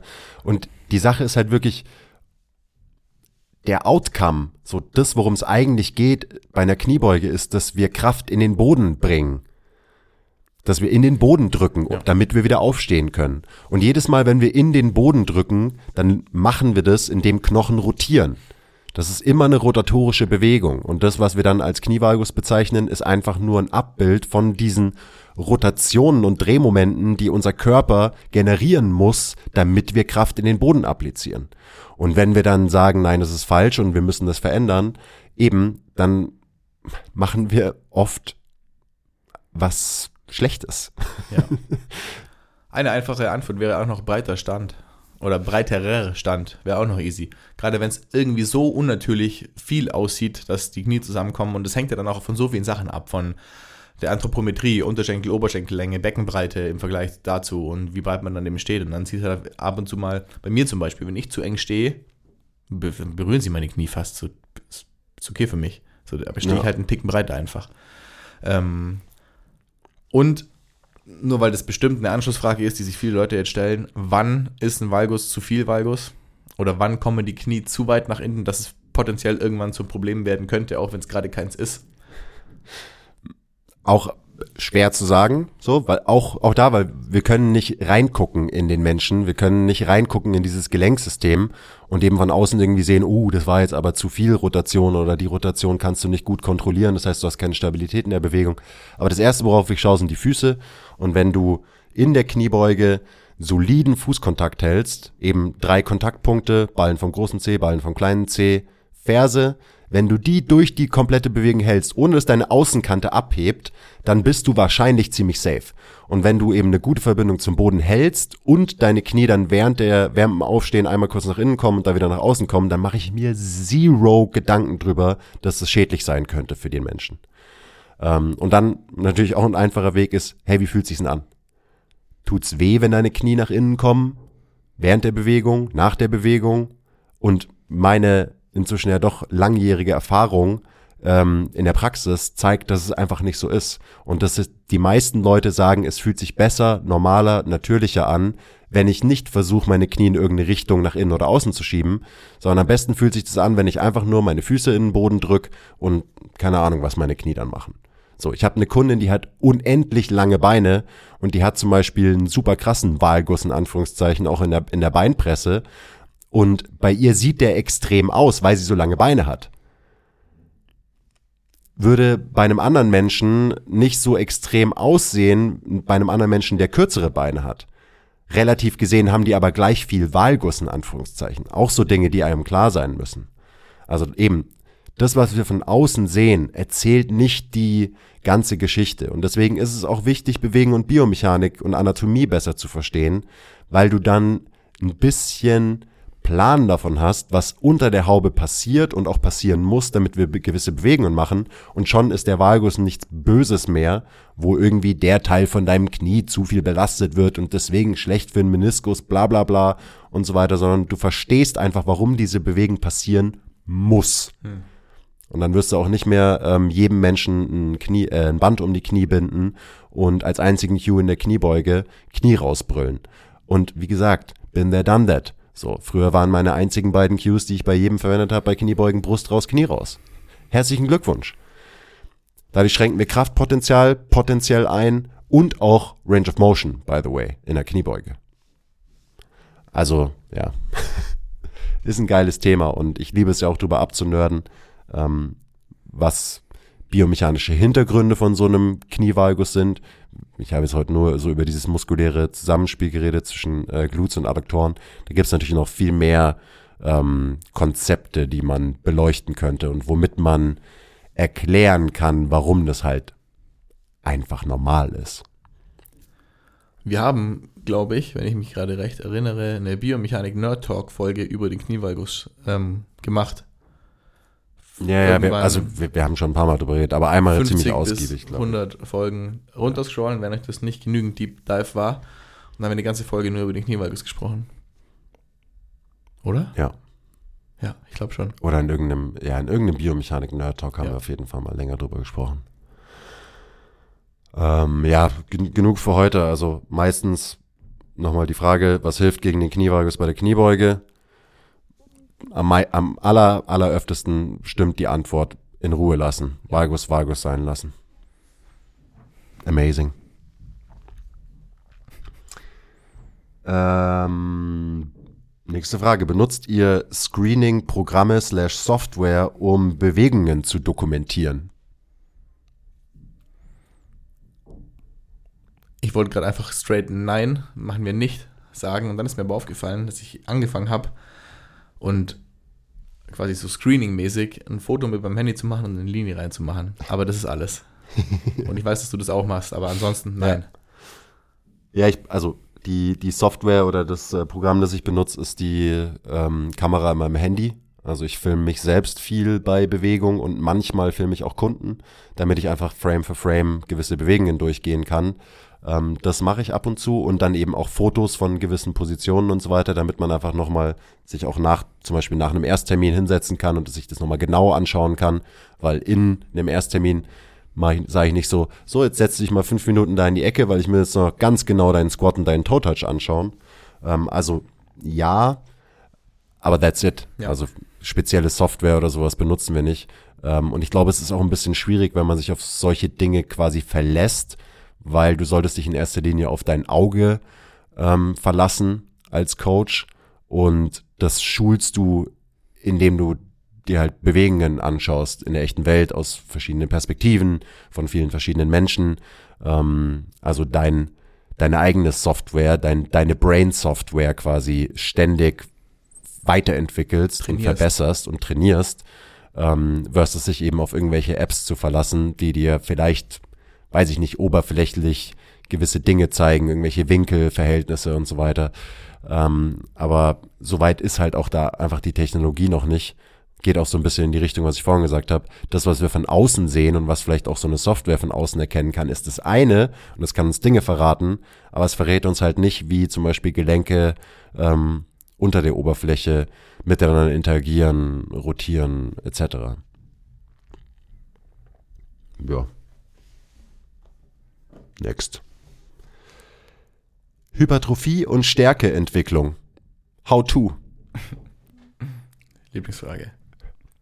Training, Bruder, Training. Ja. Ich kann euch eine Geschichte erzählen. Storytime. Über Milo von Kroton. okay. Das war ein Ringer in der Antike. Ich glaube in Griechenland. Ja. Ja. Und der hat quasi, als er auf die Welt, ähm, auf die Welt gekommen ist, angefangen, ein kleines Kalb, das mehr oder weniger gleichzeitig mit ihm auf die Welt gekommen ist, jeden Tag durch die Gegend zu tragen. Und das hat er einfach sein Leben lang gemacht. Und dann irgendwann, als er wahrscheinlich so zwischen 25 und 35 war, hat er dann einen riesig fetten Stier in die Arena in, ähm, weiß nicht, Athen. Bestimmt. Ähm, gebracht, weil er den dann tragen konnte, weil er ihn einfach jeden Tag, wo er immer stärker und weil der Stier immer schwerer wurde, weil sie haben natürlich auch beide ziemlich viel gegessen in der Zeit, wichtiger Punkt, war er so stark, dass er diesen riesigen Stier in die Arena tragen konnte und ähm, so wird man stärker und so wird man größer. Progressiver Overload ist quasi diese, die, die Grundlage dieser Geschichte. Ähm, und die Geschichte hört dann so auf, dass er den Stier dann, und das finde ich ein bisschen traurig, eigentlich in der Arena geschlachtet hat, ihn komplett alleine gegessen hat und dazu 17 Ampullen Wein und 20 Brote gegessen hat. Aber Ernährung ist auch ein wichtiger Faktor, wenn man größer und stärker werden will, was auch deutlich wird in dieser Geschichte. Ähm, long story short, Krafttraining ist, man muss ähm, regelmäßig, konstant trainieren, Baby Steps at a time machen und alles, was man macht, progressiv steigern. Ja. Ist wahrscheinlich dem äh, Dude auch klar, der die Frage gestellt hat, aber wahrscheinlich. Ich, ich finde es trotzdem wichtig, weil so, natürlich kann man das krass zerpflücken, genauso wie Bewegung und Biomechanik. Und man kann jedes Thema in diesem Trainingsgame wirklich, man kann da super tief reintauchen. Aber Muskelaufbau und stärker werden, eigentlich ist es total simpel. So, es ist einfach nur Progressive Overload. Und Progressive Overload, wenn es um stärker werden geht, bezieht sich dann eher auf die Intensität im Training, also wie viel Gewicht bewegst du und das progressiert man. Und wenn es dir Muskelaufbau geht, dann ist die Variable, die du progressiv quasi steigerst, eher das Trainingsvolumen. Mhm. So, das sind die zwei Sachen. Und man muss es nicht unbedingt komplizierter machen. Und so, ihr wisst ja vielleicht, dass wir Grundprinzipien lieben und auch prinzipienbasiert arbeiten, ähm, was auch unserer Meinung nach halt der Weg ist, wie man dieses ganze Trainingsgame äh, angehen sollte. Ähm, und wenn man diese Prinzipien mal grundsätzlich verstanden hat, dann brauchst du auch nicht so einzelne weiß ich nicht, Methoden und diese Trainingsmethode und diese, dieses Peri diese Periodisierung und Pipapo. So, das ist alles schön und gut, aber das, was immer dahinter steckt, ist dieses Grundprinzip. Das Grundprinzip, wie funktioniert Adaption. Ja. Und das kannst du dann eben, das kannst du auf Muskelaufbau und auf stärker werden anwenden, das kannst du auf Ausdauertraining anwenden, das kannst du auf so ziemlich jede, äh, nicht so ziemlich, sondern das kannst du auf jede ähm, Anpassung, auf jede Adaption anwenden. Ja. Und ja, deswegen weiß ich jetzt gar nicht so, natürlich könnte man das jetzt irgendwie noch weiter zerpflücken, aber sorgt dafür, dass du über Zeit halt mehr machst. Ja. Ja. Regeneration ist ein richtig wichtiger Faktor, der da auch mit reinspielt. Also halt auch, wenn du ums Verrecken nicht größer wirst, SRA nicht, halt, gell? Nicht stärker, ähm, SAP. SRA. Ach so, ja, genau. Das, Ja. so ähm, funktioniert Adaption. voll. also SRA, Stimulus, Recovery, Adaption. Ja, genau. Das ist, so funktioniert das. ist mehr oder recover mehr. So. Ähm, Gehen auch oft oder meistens Hand in Hand, die beiden. Ja, und ich glaube, also das gibt wahrscheinlich zwei Extreme, die sich diese Frage stellen. Leute, die einfach viel zu wenig machen, sowohl zu wenig trainieren, als auch zu wenig essen und zu wenig recovern. Und es gibt Leute, die wahrscheinlich an einem Punkt sind, wo sie verhältnismäßig dafür, wie sie recovern, zu viel machen. Gerade heutzutage in dieser ganzen Instagram, ich muss stärker, ich muss größer, ich muss Muskeln aufbauen werden, Und Bubble. ich muss alles optimal Ja. machen. Und ich finde es ja ganz gut, weil so in diesem ganzen Bodybuilding-Content, den es gibt, ähm, wird immer häufiger ähm, kommuniziert, dass halt irgendwie ein, zwei schwere Arbeitssätze pro Übung, die dann aber halt auch wirklich intensiv ausgeführt im Sinne von bis zum Muskelversagen oder bis eben kurz vor das Muskelversagen ähm, reicht, wenn man sich dann genügend Recovery eben auch gönnt und genügend dafür isst und genügend Protein isst und so weiter. Aber das ist tatsächlich ein Faktor und nur als Beispiel und ich weiß, es ist N gleich 1 und so weiter und ich habe Anfang diesen Jahres drei, vier Monate relativ intensiv, für mich und meine Verhältnisse trainiert. Es waren vier Sessions die Woche, ab und zu hatte ich eine fünfte super kurze Cardio-Session dazu. Ähm, Upper, Lower, Split und da hatte ich noch nicht viel irgendwie Sprünge in meinem Training. Das war klassisches Kraft-Muskel-Hypertrophie-Training so. Und das war intensiv und ich habe gemerkt, es geht was voran. Ich habe gemerkt, okay, ich werde irgendwie ein bisschen, ich werde stärker und habe mein Gewicht nicht getrackt. Es war mir, war mir nicht so wichtig. Ich habe einfach trainiert, es mir Spaß gemacht hat, hatte so meinen meinen Split, der mir Spaß gemacht hat und habe gemerkt, so die Gewichte werden ähm, mehr und irgendwann habe ich gemerkt, okay, ich komme an so einen Punkt, wo es wirklich tough wird, mehr zu machen und es wird richtig ätzend, jeden Satz irgendwie so zu machen, wie ich ihn mir quasi vorher so grob gedacht habe. Und dann war ich zwei Wochen im Urlaub und zwar so richtig und zwar so aus dem Nichts. War kein, war ein kurzfristig geplanter Urlaub, beziehungsweise er war gar nicht kurzfristig geplant, aber er kam, er war auf einmal da. Also die Zeit dahin war, die ging schneller als ich dachte und ich war so, fuck, nächste Woche bin ich weg. So und das war aber, das war aber cool und es war ein Urlaub, wo ich auch so nicht, ich habe nicht trainiert, ich war ein bisschen wandern, ich war ein bisschen Fahrradfahren, habe hart gechillt und habe unfassbar viel gegessen. So und in diesen zwei Wochen, also und ich habe mich so vorher, nachher auch nur grob gewogen, aber ich habe, ich war danach vier Kilo oder fünf Kilo schwerer und habe mich, und auch das ja, gefühlt, ähm, nur unverhältnismäßig fetter gefühlt, sondern habe halt einfach, also und das, danach habe ich wieder angefangen zu trainieren natürlich und da habe ich das gemerkt und auch andere Leute haben mir das quasi bestätigt, was kein Flex sein soll, einfach nur so, dass vielleicht ein bisschen mehr objektives Feedback da auch reinkommt als mein subjektives. Also ich habe in diesen zwei Wochen, wo ich absolut nicht trainiert habe, gefühlt viel, viel mehr Muskeln auf, aufgebaut als in diesen vier Monaten am Anfang des Jahres, wo ich ziemlich hart trainiert habe. Und weil ich da, da habe ich super viel, also wie gesagt, mehr gegessen, mehr gepennt, weniger Stress gehabt, viel entspannte Sachen draußen in der Sonne gemacht. Also zusammengefasst, vier Monate hartes Training, Stimulus, zwei Wochen Urlaub, geil chillen, geil essen, Recovery. Was steht danach? Adaption. Genau. Tada! Ähm, eine wichtige Sache, also alles das, was wir gesagt haben, aber halt auch Intensität im Training ist natürlich super wichtig. Also Auslastung, Effort. weil ja, wenn du viel äh, Volumen trainierst und du lässt aber bei jedem Satz fünf Wiederholungen im Tank, dann wird's mit dem S vom SRA schwierig, weil ein echter Stimulus ähm, passiert, wenn du eine hohe Auslastung hast in einem Satz.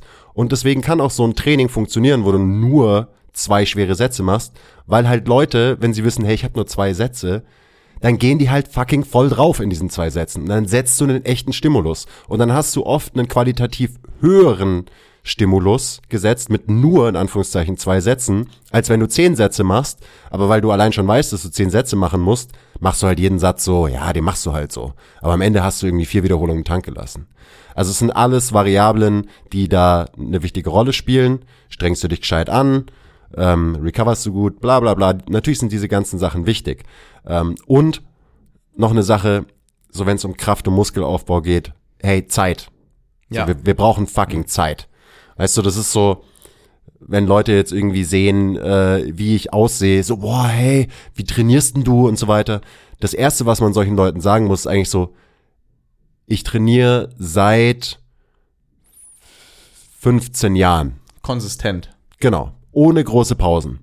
Mach das erstmal. Wenn du Muskeln aufbauen willst, wenn du stärker werden willst, denk nicht im Instagram-Mindset, mach diese Übung für deine Bizeps-Gains, sondern du musst einfach ein, das ist ein, ein langer Prozess. Trainier erstmal ein paar Jahre konstant Ja. mit Effort. Und dann wirst du stärker werden und dann wirst du Muskeln aufbauen. So, es geht gar nicht anders. Aber es ist, äh, glaube ich, auch ein, so ein Symptom der heutigen Zeit, dass man halt natürlich alles jetzt sofort haben will und auch jetzt sofort stärker werden will und jetzt sofort Muskeln aufbauen will. Hey, Körper verändern sich nicht von heute auf morgen. Anpassungsprozesse, gerade eben so auch strukturelle Anpassungsprozesse und auch zentralnervöse Anpassungsprozesse, also stärker werden, die brauchen einfach Zeit. Ja. Trainier erst mal ein paar Jahre, Mann. Wichtig. Denk nicht in einem Trainingszyklus. Denk in einem Trainingsjahr oder in zwei Trainingsjahren. So. Und das muss man, glaube ich, auch zum Beispiel im Personal Trainings Game äh, teilweise seinen Kunden klar machen. So, ich habe jetzt eine Zehnerkarte trainiert, aber ich habe irgendwie sehe ich immer noch nicht so aus wie Ani. Ja, trainier noch mal zehn Zehnerkarten. Ja. Trainier hart. Ja. Trainier regelmäßig. Kümmere dich um deine Recovery. Und so weiter und so weiter. Und dann wirst du auch stärker werden und dann wirst du Muskeln aufbauen. Das geht gar nicht anders. Und dann bedeutet das ja, dass man geduldig sein muss. Und viele Menschen sind gar ungeduldig, keinen Bock. wie du es gerade gesagt hast. Delayed Gratification und so, gar keinen Bock. Und dann macht Sinn, anzufangen, nicht mehr so ergebnisorientiert zu denken und nur zu trainieren, um irgendwann irgendwie zu sein oder auszusehen oder irgendwas davon zu haben, sondern es macht einfach Sinn, anzufangen, den Akt des Trainierens ähm, zu lieben, Spaß daran zu haben, von wegen dem Prozess mehr zu lieben als das Ergebnis, das am Ende steht vielleicht, weil das passiert dann automatisch und ist dann überhaupt gar nicht mehr so ähm, emotional wertvoll für einen, weil man denkt, hey, okay, jetzt bin ich da, aber ich trainiere trotzdem, weil ich Bock drauf habe. Oder ich spiele trotzdem, I don't know, irgendwas, zum Ball. Sport oder so. Ich spiele trotzdem Sport. Training spielen, habe ich heute in einem Podcast gehört, ist tatsächlich so. Weil jeder, man geht ja Tennis spielen. Shoutout ähm, an die Pürzel, da habe ich es heute in einem Podcast gehört. Ähm, das fand ich ziemlich cool, weil man geht Tennis spielen, des Tennisspielens willen. Man geht Fußball spielen, des Fußballspielens willen. Aber man geht trainieren ins Gym und nicht trainieren spielen. Und das zu lernen, ähm, trainieren zu spielen, ist, glaube ich, ein krasser Gamechanger für viele Menschen. Und ja, das ist genau das. Das ist äh, Prozess, einfach. Prozessorientiert über diesen, also über diesen Prozess Ja. nachzudenken, versus ergebnisorientiert über diesen Prozess nachzudenken. Ja. Wichtig. Und auch was, was natürlich, was man lernen muss, also auch das zu lernen, ist ein Prozess in sich wiederum. Das ist nicht was, was man so, was du jetzt hörst, weil, weil das der Basti gerade gesagt hat, und dann bist du so, ach so, Das musst du checken. zack, Ja. legst einen Schalter um und auf einmal äh, denkst du anders über diese Sachen nach. So, das sind Dinge, die entwickeln sich eben langfristig Ja. im Prozess. Also trainier mal ein paar Jahre. Play to play, not to win. Ist auch so was aus, ich weiß nicht, das hat irgendjemand anderes Schlaues gesagt. Du, Ich habe das jetzt gesagt. Zitat Schüssler Basti. Keep playing. Ist auch, ist auch cool. Es macht Spaß einfach. Hey. Ja, ich liebe trainieren. Ja. Same. Den Akt des Trainierens. Und nicht Du meinst das die Trainieren Spielens. ja, Dings, genau. ja, das liebe ich. Und ich liebe nicht äh, meinen PR, den ich im Bankdrücken aufgestellt habe. Der passiert dann eh. Genau. Da sind wir wieder beim Thema. Wir haben auch letztens eine Folge gemacht, dass äh, Muskelaufbau halt ein Nebeneffekt von einem guten Training ist. Kann man sich auch mal anhören, wenn einem, äh, wenn ihr noch mehr hören wollt zu diesem Thema Muskelaufbau und wie das so funktioniert und wie man vielleicht eher drüber nachdenken sollte. Okay, nächste Frage. Du, Basti, was ist denn deine aktuelle Lieblingsübung für den Fuß?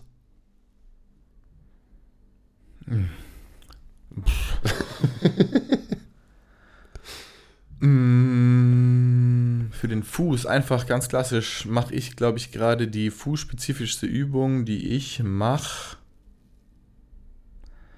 sind äh, so laterale Step-Ups. Also so Crossover-laterale Step-Ups, wo ich mich ich stelle mir vor, also äh, versteht man, was ich meine? Nein, versteht man nicht. Also ich, ich stehe neben einer Box, neben, neben, neben unserer 40er Box, 40 cm hohe Box, seitlich. Und ähm, ich stehe links neben ihr, was ja bedeutet, mein rechtes Bein ist näher an der Box als mein linkes.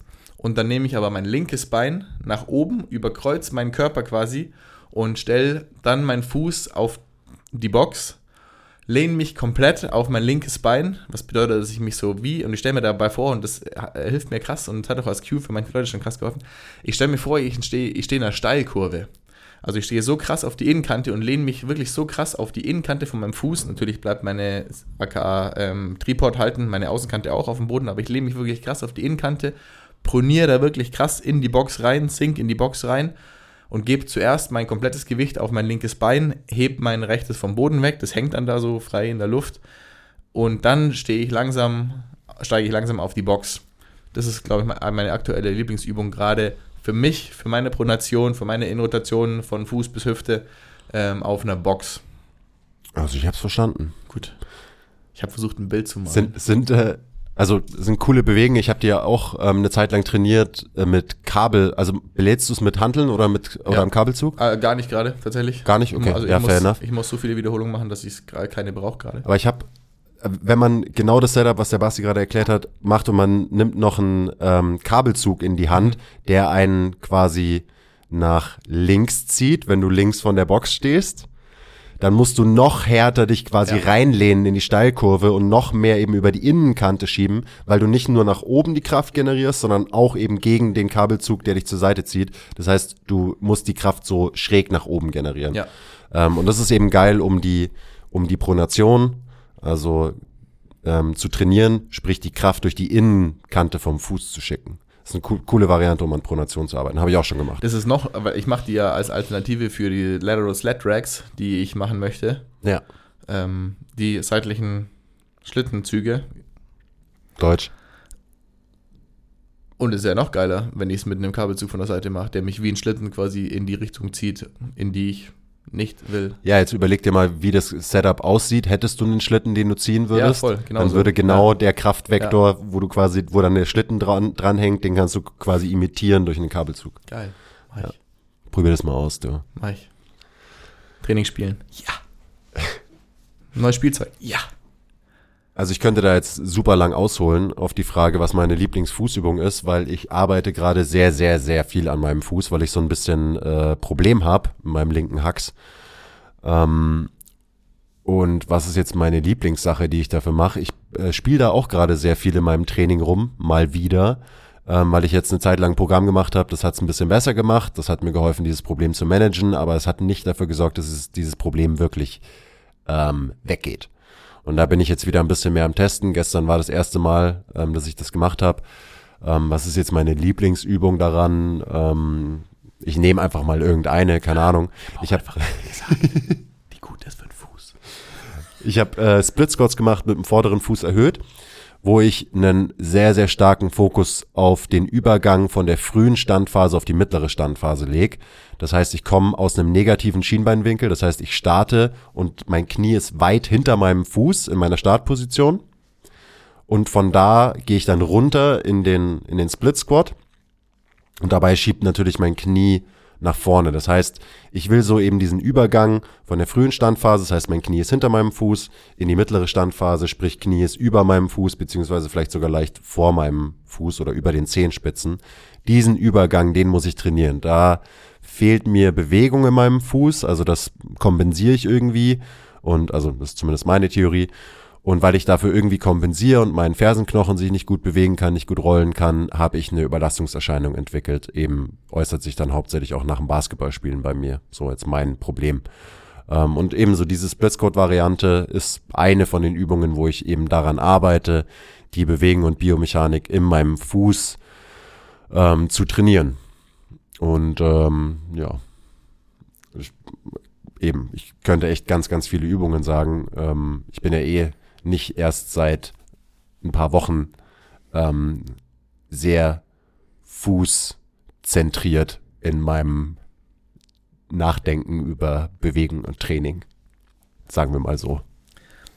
Also wenn ihr denkt, dass Knee Behind Toes Training ein Thing ist, dann könnt ihr die Übung vom Chris machen. Und wenn ihr denkt, das ist kein Thing, dann könnt ihr die Übung von mir machen. Ist auf jeden Fall ein Thing, Leute. Klar. Ja, ich, und auch so eine Sache, weil eben die Frage, was ist unsere Lieblingsübung für den Fuß? Und du sagst eine Step-Up-Variante und ich sag eine Split-Squat-Variante es macht nicht so viel Sinn, so super isoliert drüber nachzudenken, weil am Ende muss der Fuß mit deinem Unterschenkel zusammenarbeiten, der muss mit deinem Oberschenkel zusammenarbeiten, der muss mit dem Becken zusammenarbeiten und diese ganze Kette muss halt irgendwie funktionieren. Das heißt, ich habe Übungen, wo ich viel Fokus auf dem Fuß habe, aber trotzdem das System sich immer, immer noch gut als Einheit bewegen muss. Und deswegen äh, haben wir jetzt nicht Beispiele genannt wie, weil natürlich gibt sowas auch, habe ich auch ausprobiert in letzter Zeit. Also wirklich nur Fußübungen, wo du deine Zehen irgendwie unabhängig voneinander bewegst und solche Geschichten. Ähm, ist aber am Ende meiner Meinung nach nicht so viel wert, wie eben das System als Gesamtheit gut zu trainieren mit Fokus auf den Fuß. Ja. Aber halt den Rest dabei nicht zu vergessen. Weil eben, ein Fuß kann sich nicht gut bewegen, wenn sich nicht die Tibia auch gut bewegt und so weiter und so weiter. Da ist dann für mich so als isolierte Fußübung schon der Pronationsdrill von David Gray die beste Übung, wo alles zusammenkommt. Ja. Und wenn Weil ihr da halt Bock drauf habt. Auch nicht nur Pronation trainierst, sondern auch Supination und so. Ja. So ist halt alles mit drin. Genau. Ja. Und wenn ihr da Bock drauf habt, dann checkt einfach mal David Grays Instagram aus oder wir machen euch den Link in die Show Notes. Checkt das Foot and Achilles Programm. Das ist ja auch das, was du jetzt kürzlich zu Ende trainiert hast oder trainiert ja. hast.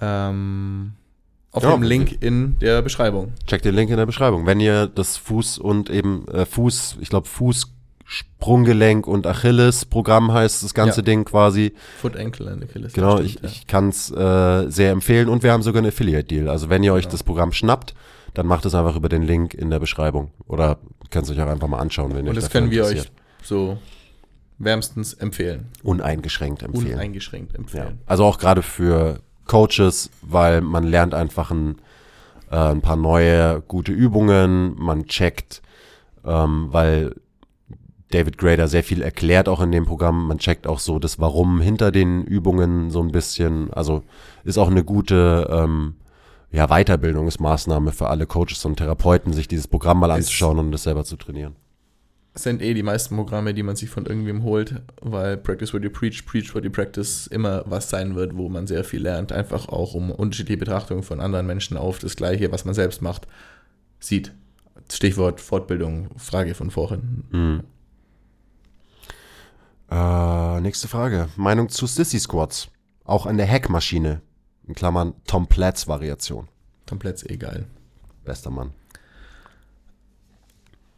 Ja, geile Übung. Also Sissy Squats generell. Sissy Squats, Sissy Squats sind eine sehr gute Übung, finde ich, weil sie über eine sehr extreme Range of Motion die komplette untere Extremität in einem Muster trainiert, was man sonst nicht so macht.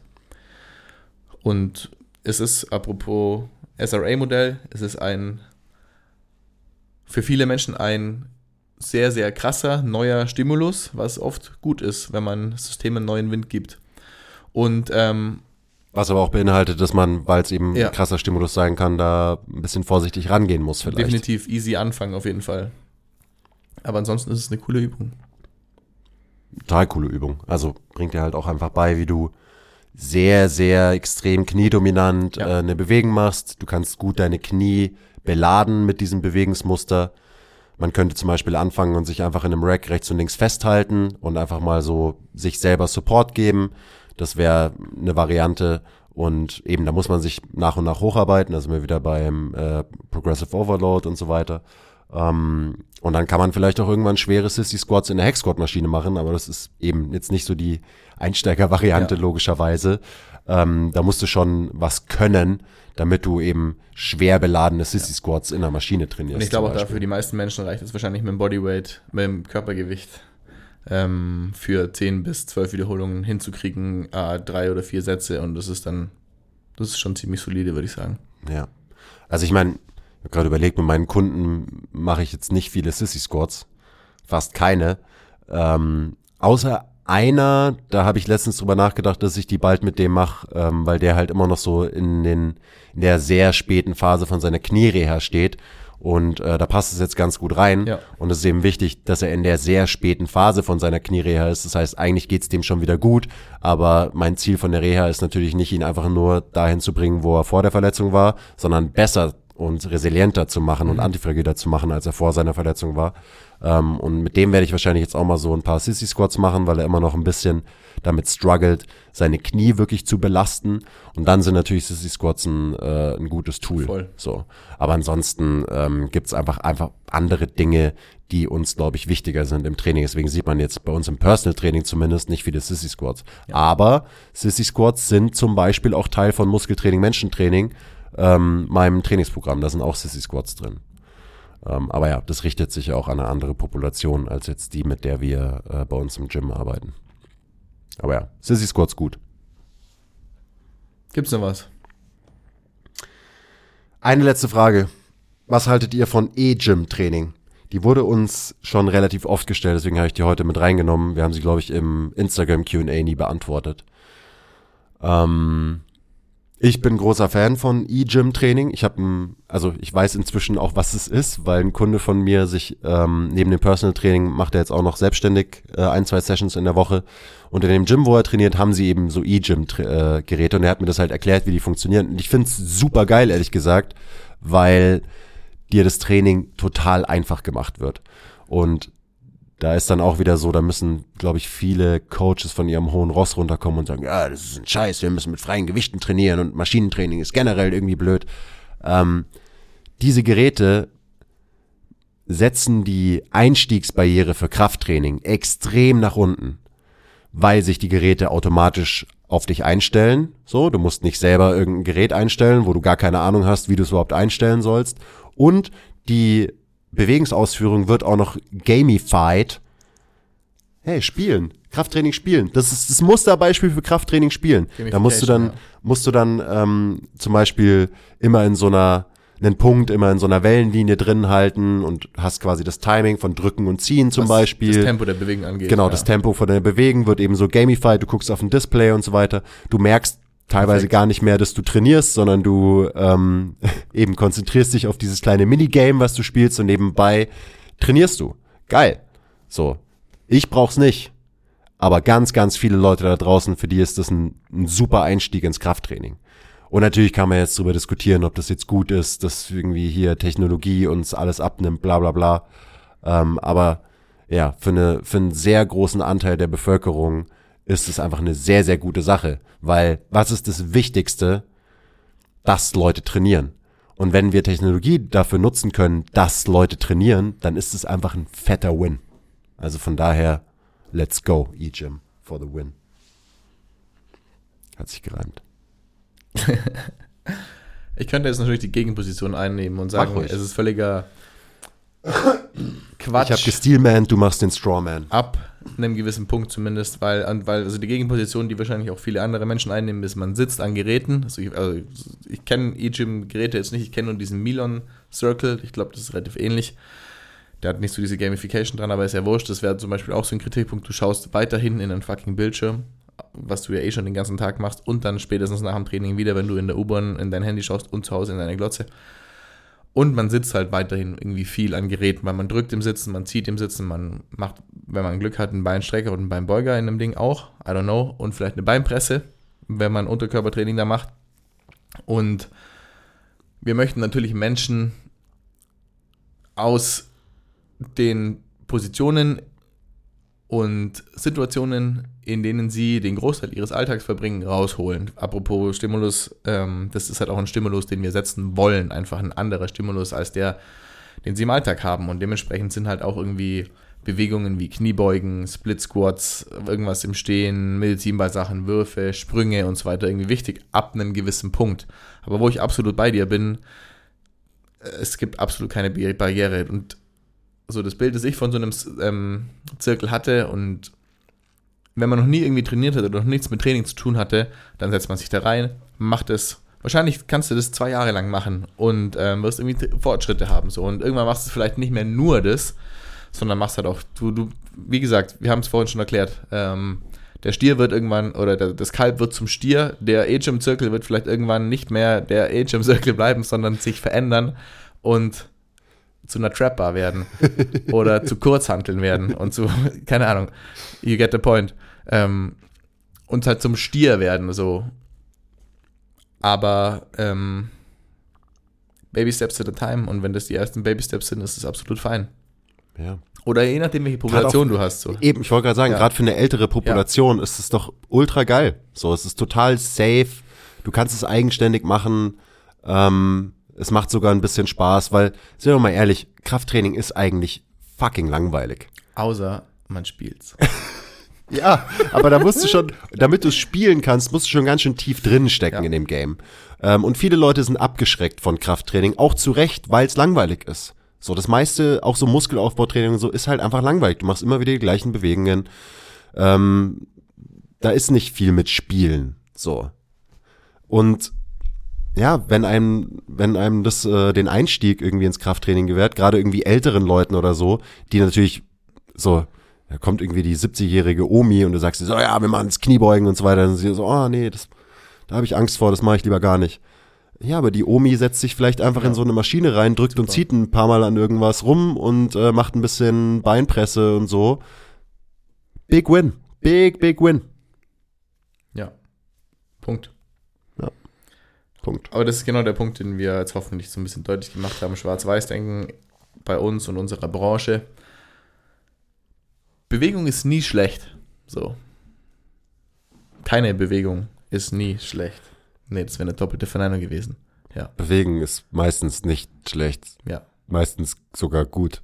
Genau, Bewegen ist gut. Und wenn man dann auch noch ein bisschen Widerstand bewegt, dann meistens noch geiler. ja.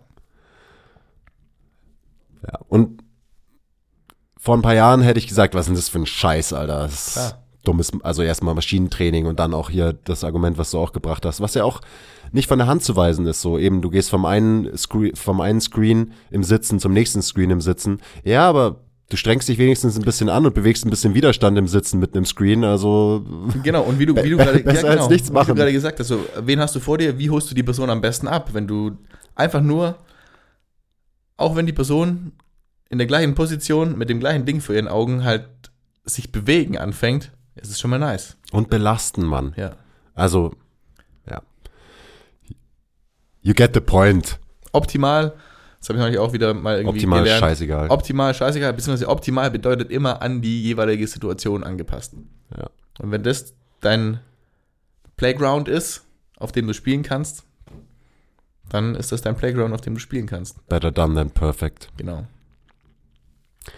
Okay, Okay, ähm, das waren alle Fragen. nice. Wir haben auch ganz schön lange geredet, gell? Ja, ich glaube schon. Ja. Lä- länger als unsere normale Runde im englischen Garten. Ja. Weniger Fragen beantwortet als im englischen Garten, dafür deutlich ausgiebiger und wir durften dabei sitzen, was ich natürlich auch großartig finde. ähm, ja, Leute, danke fürs Zuhören.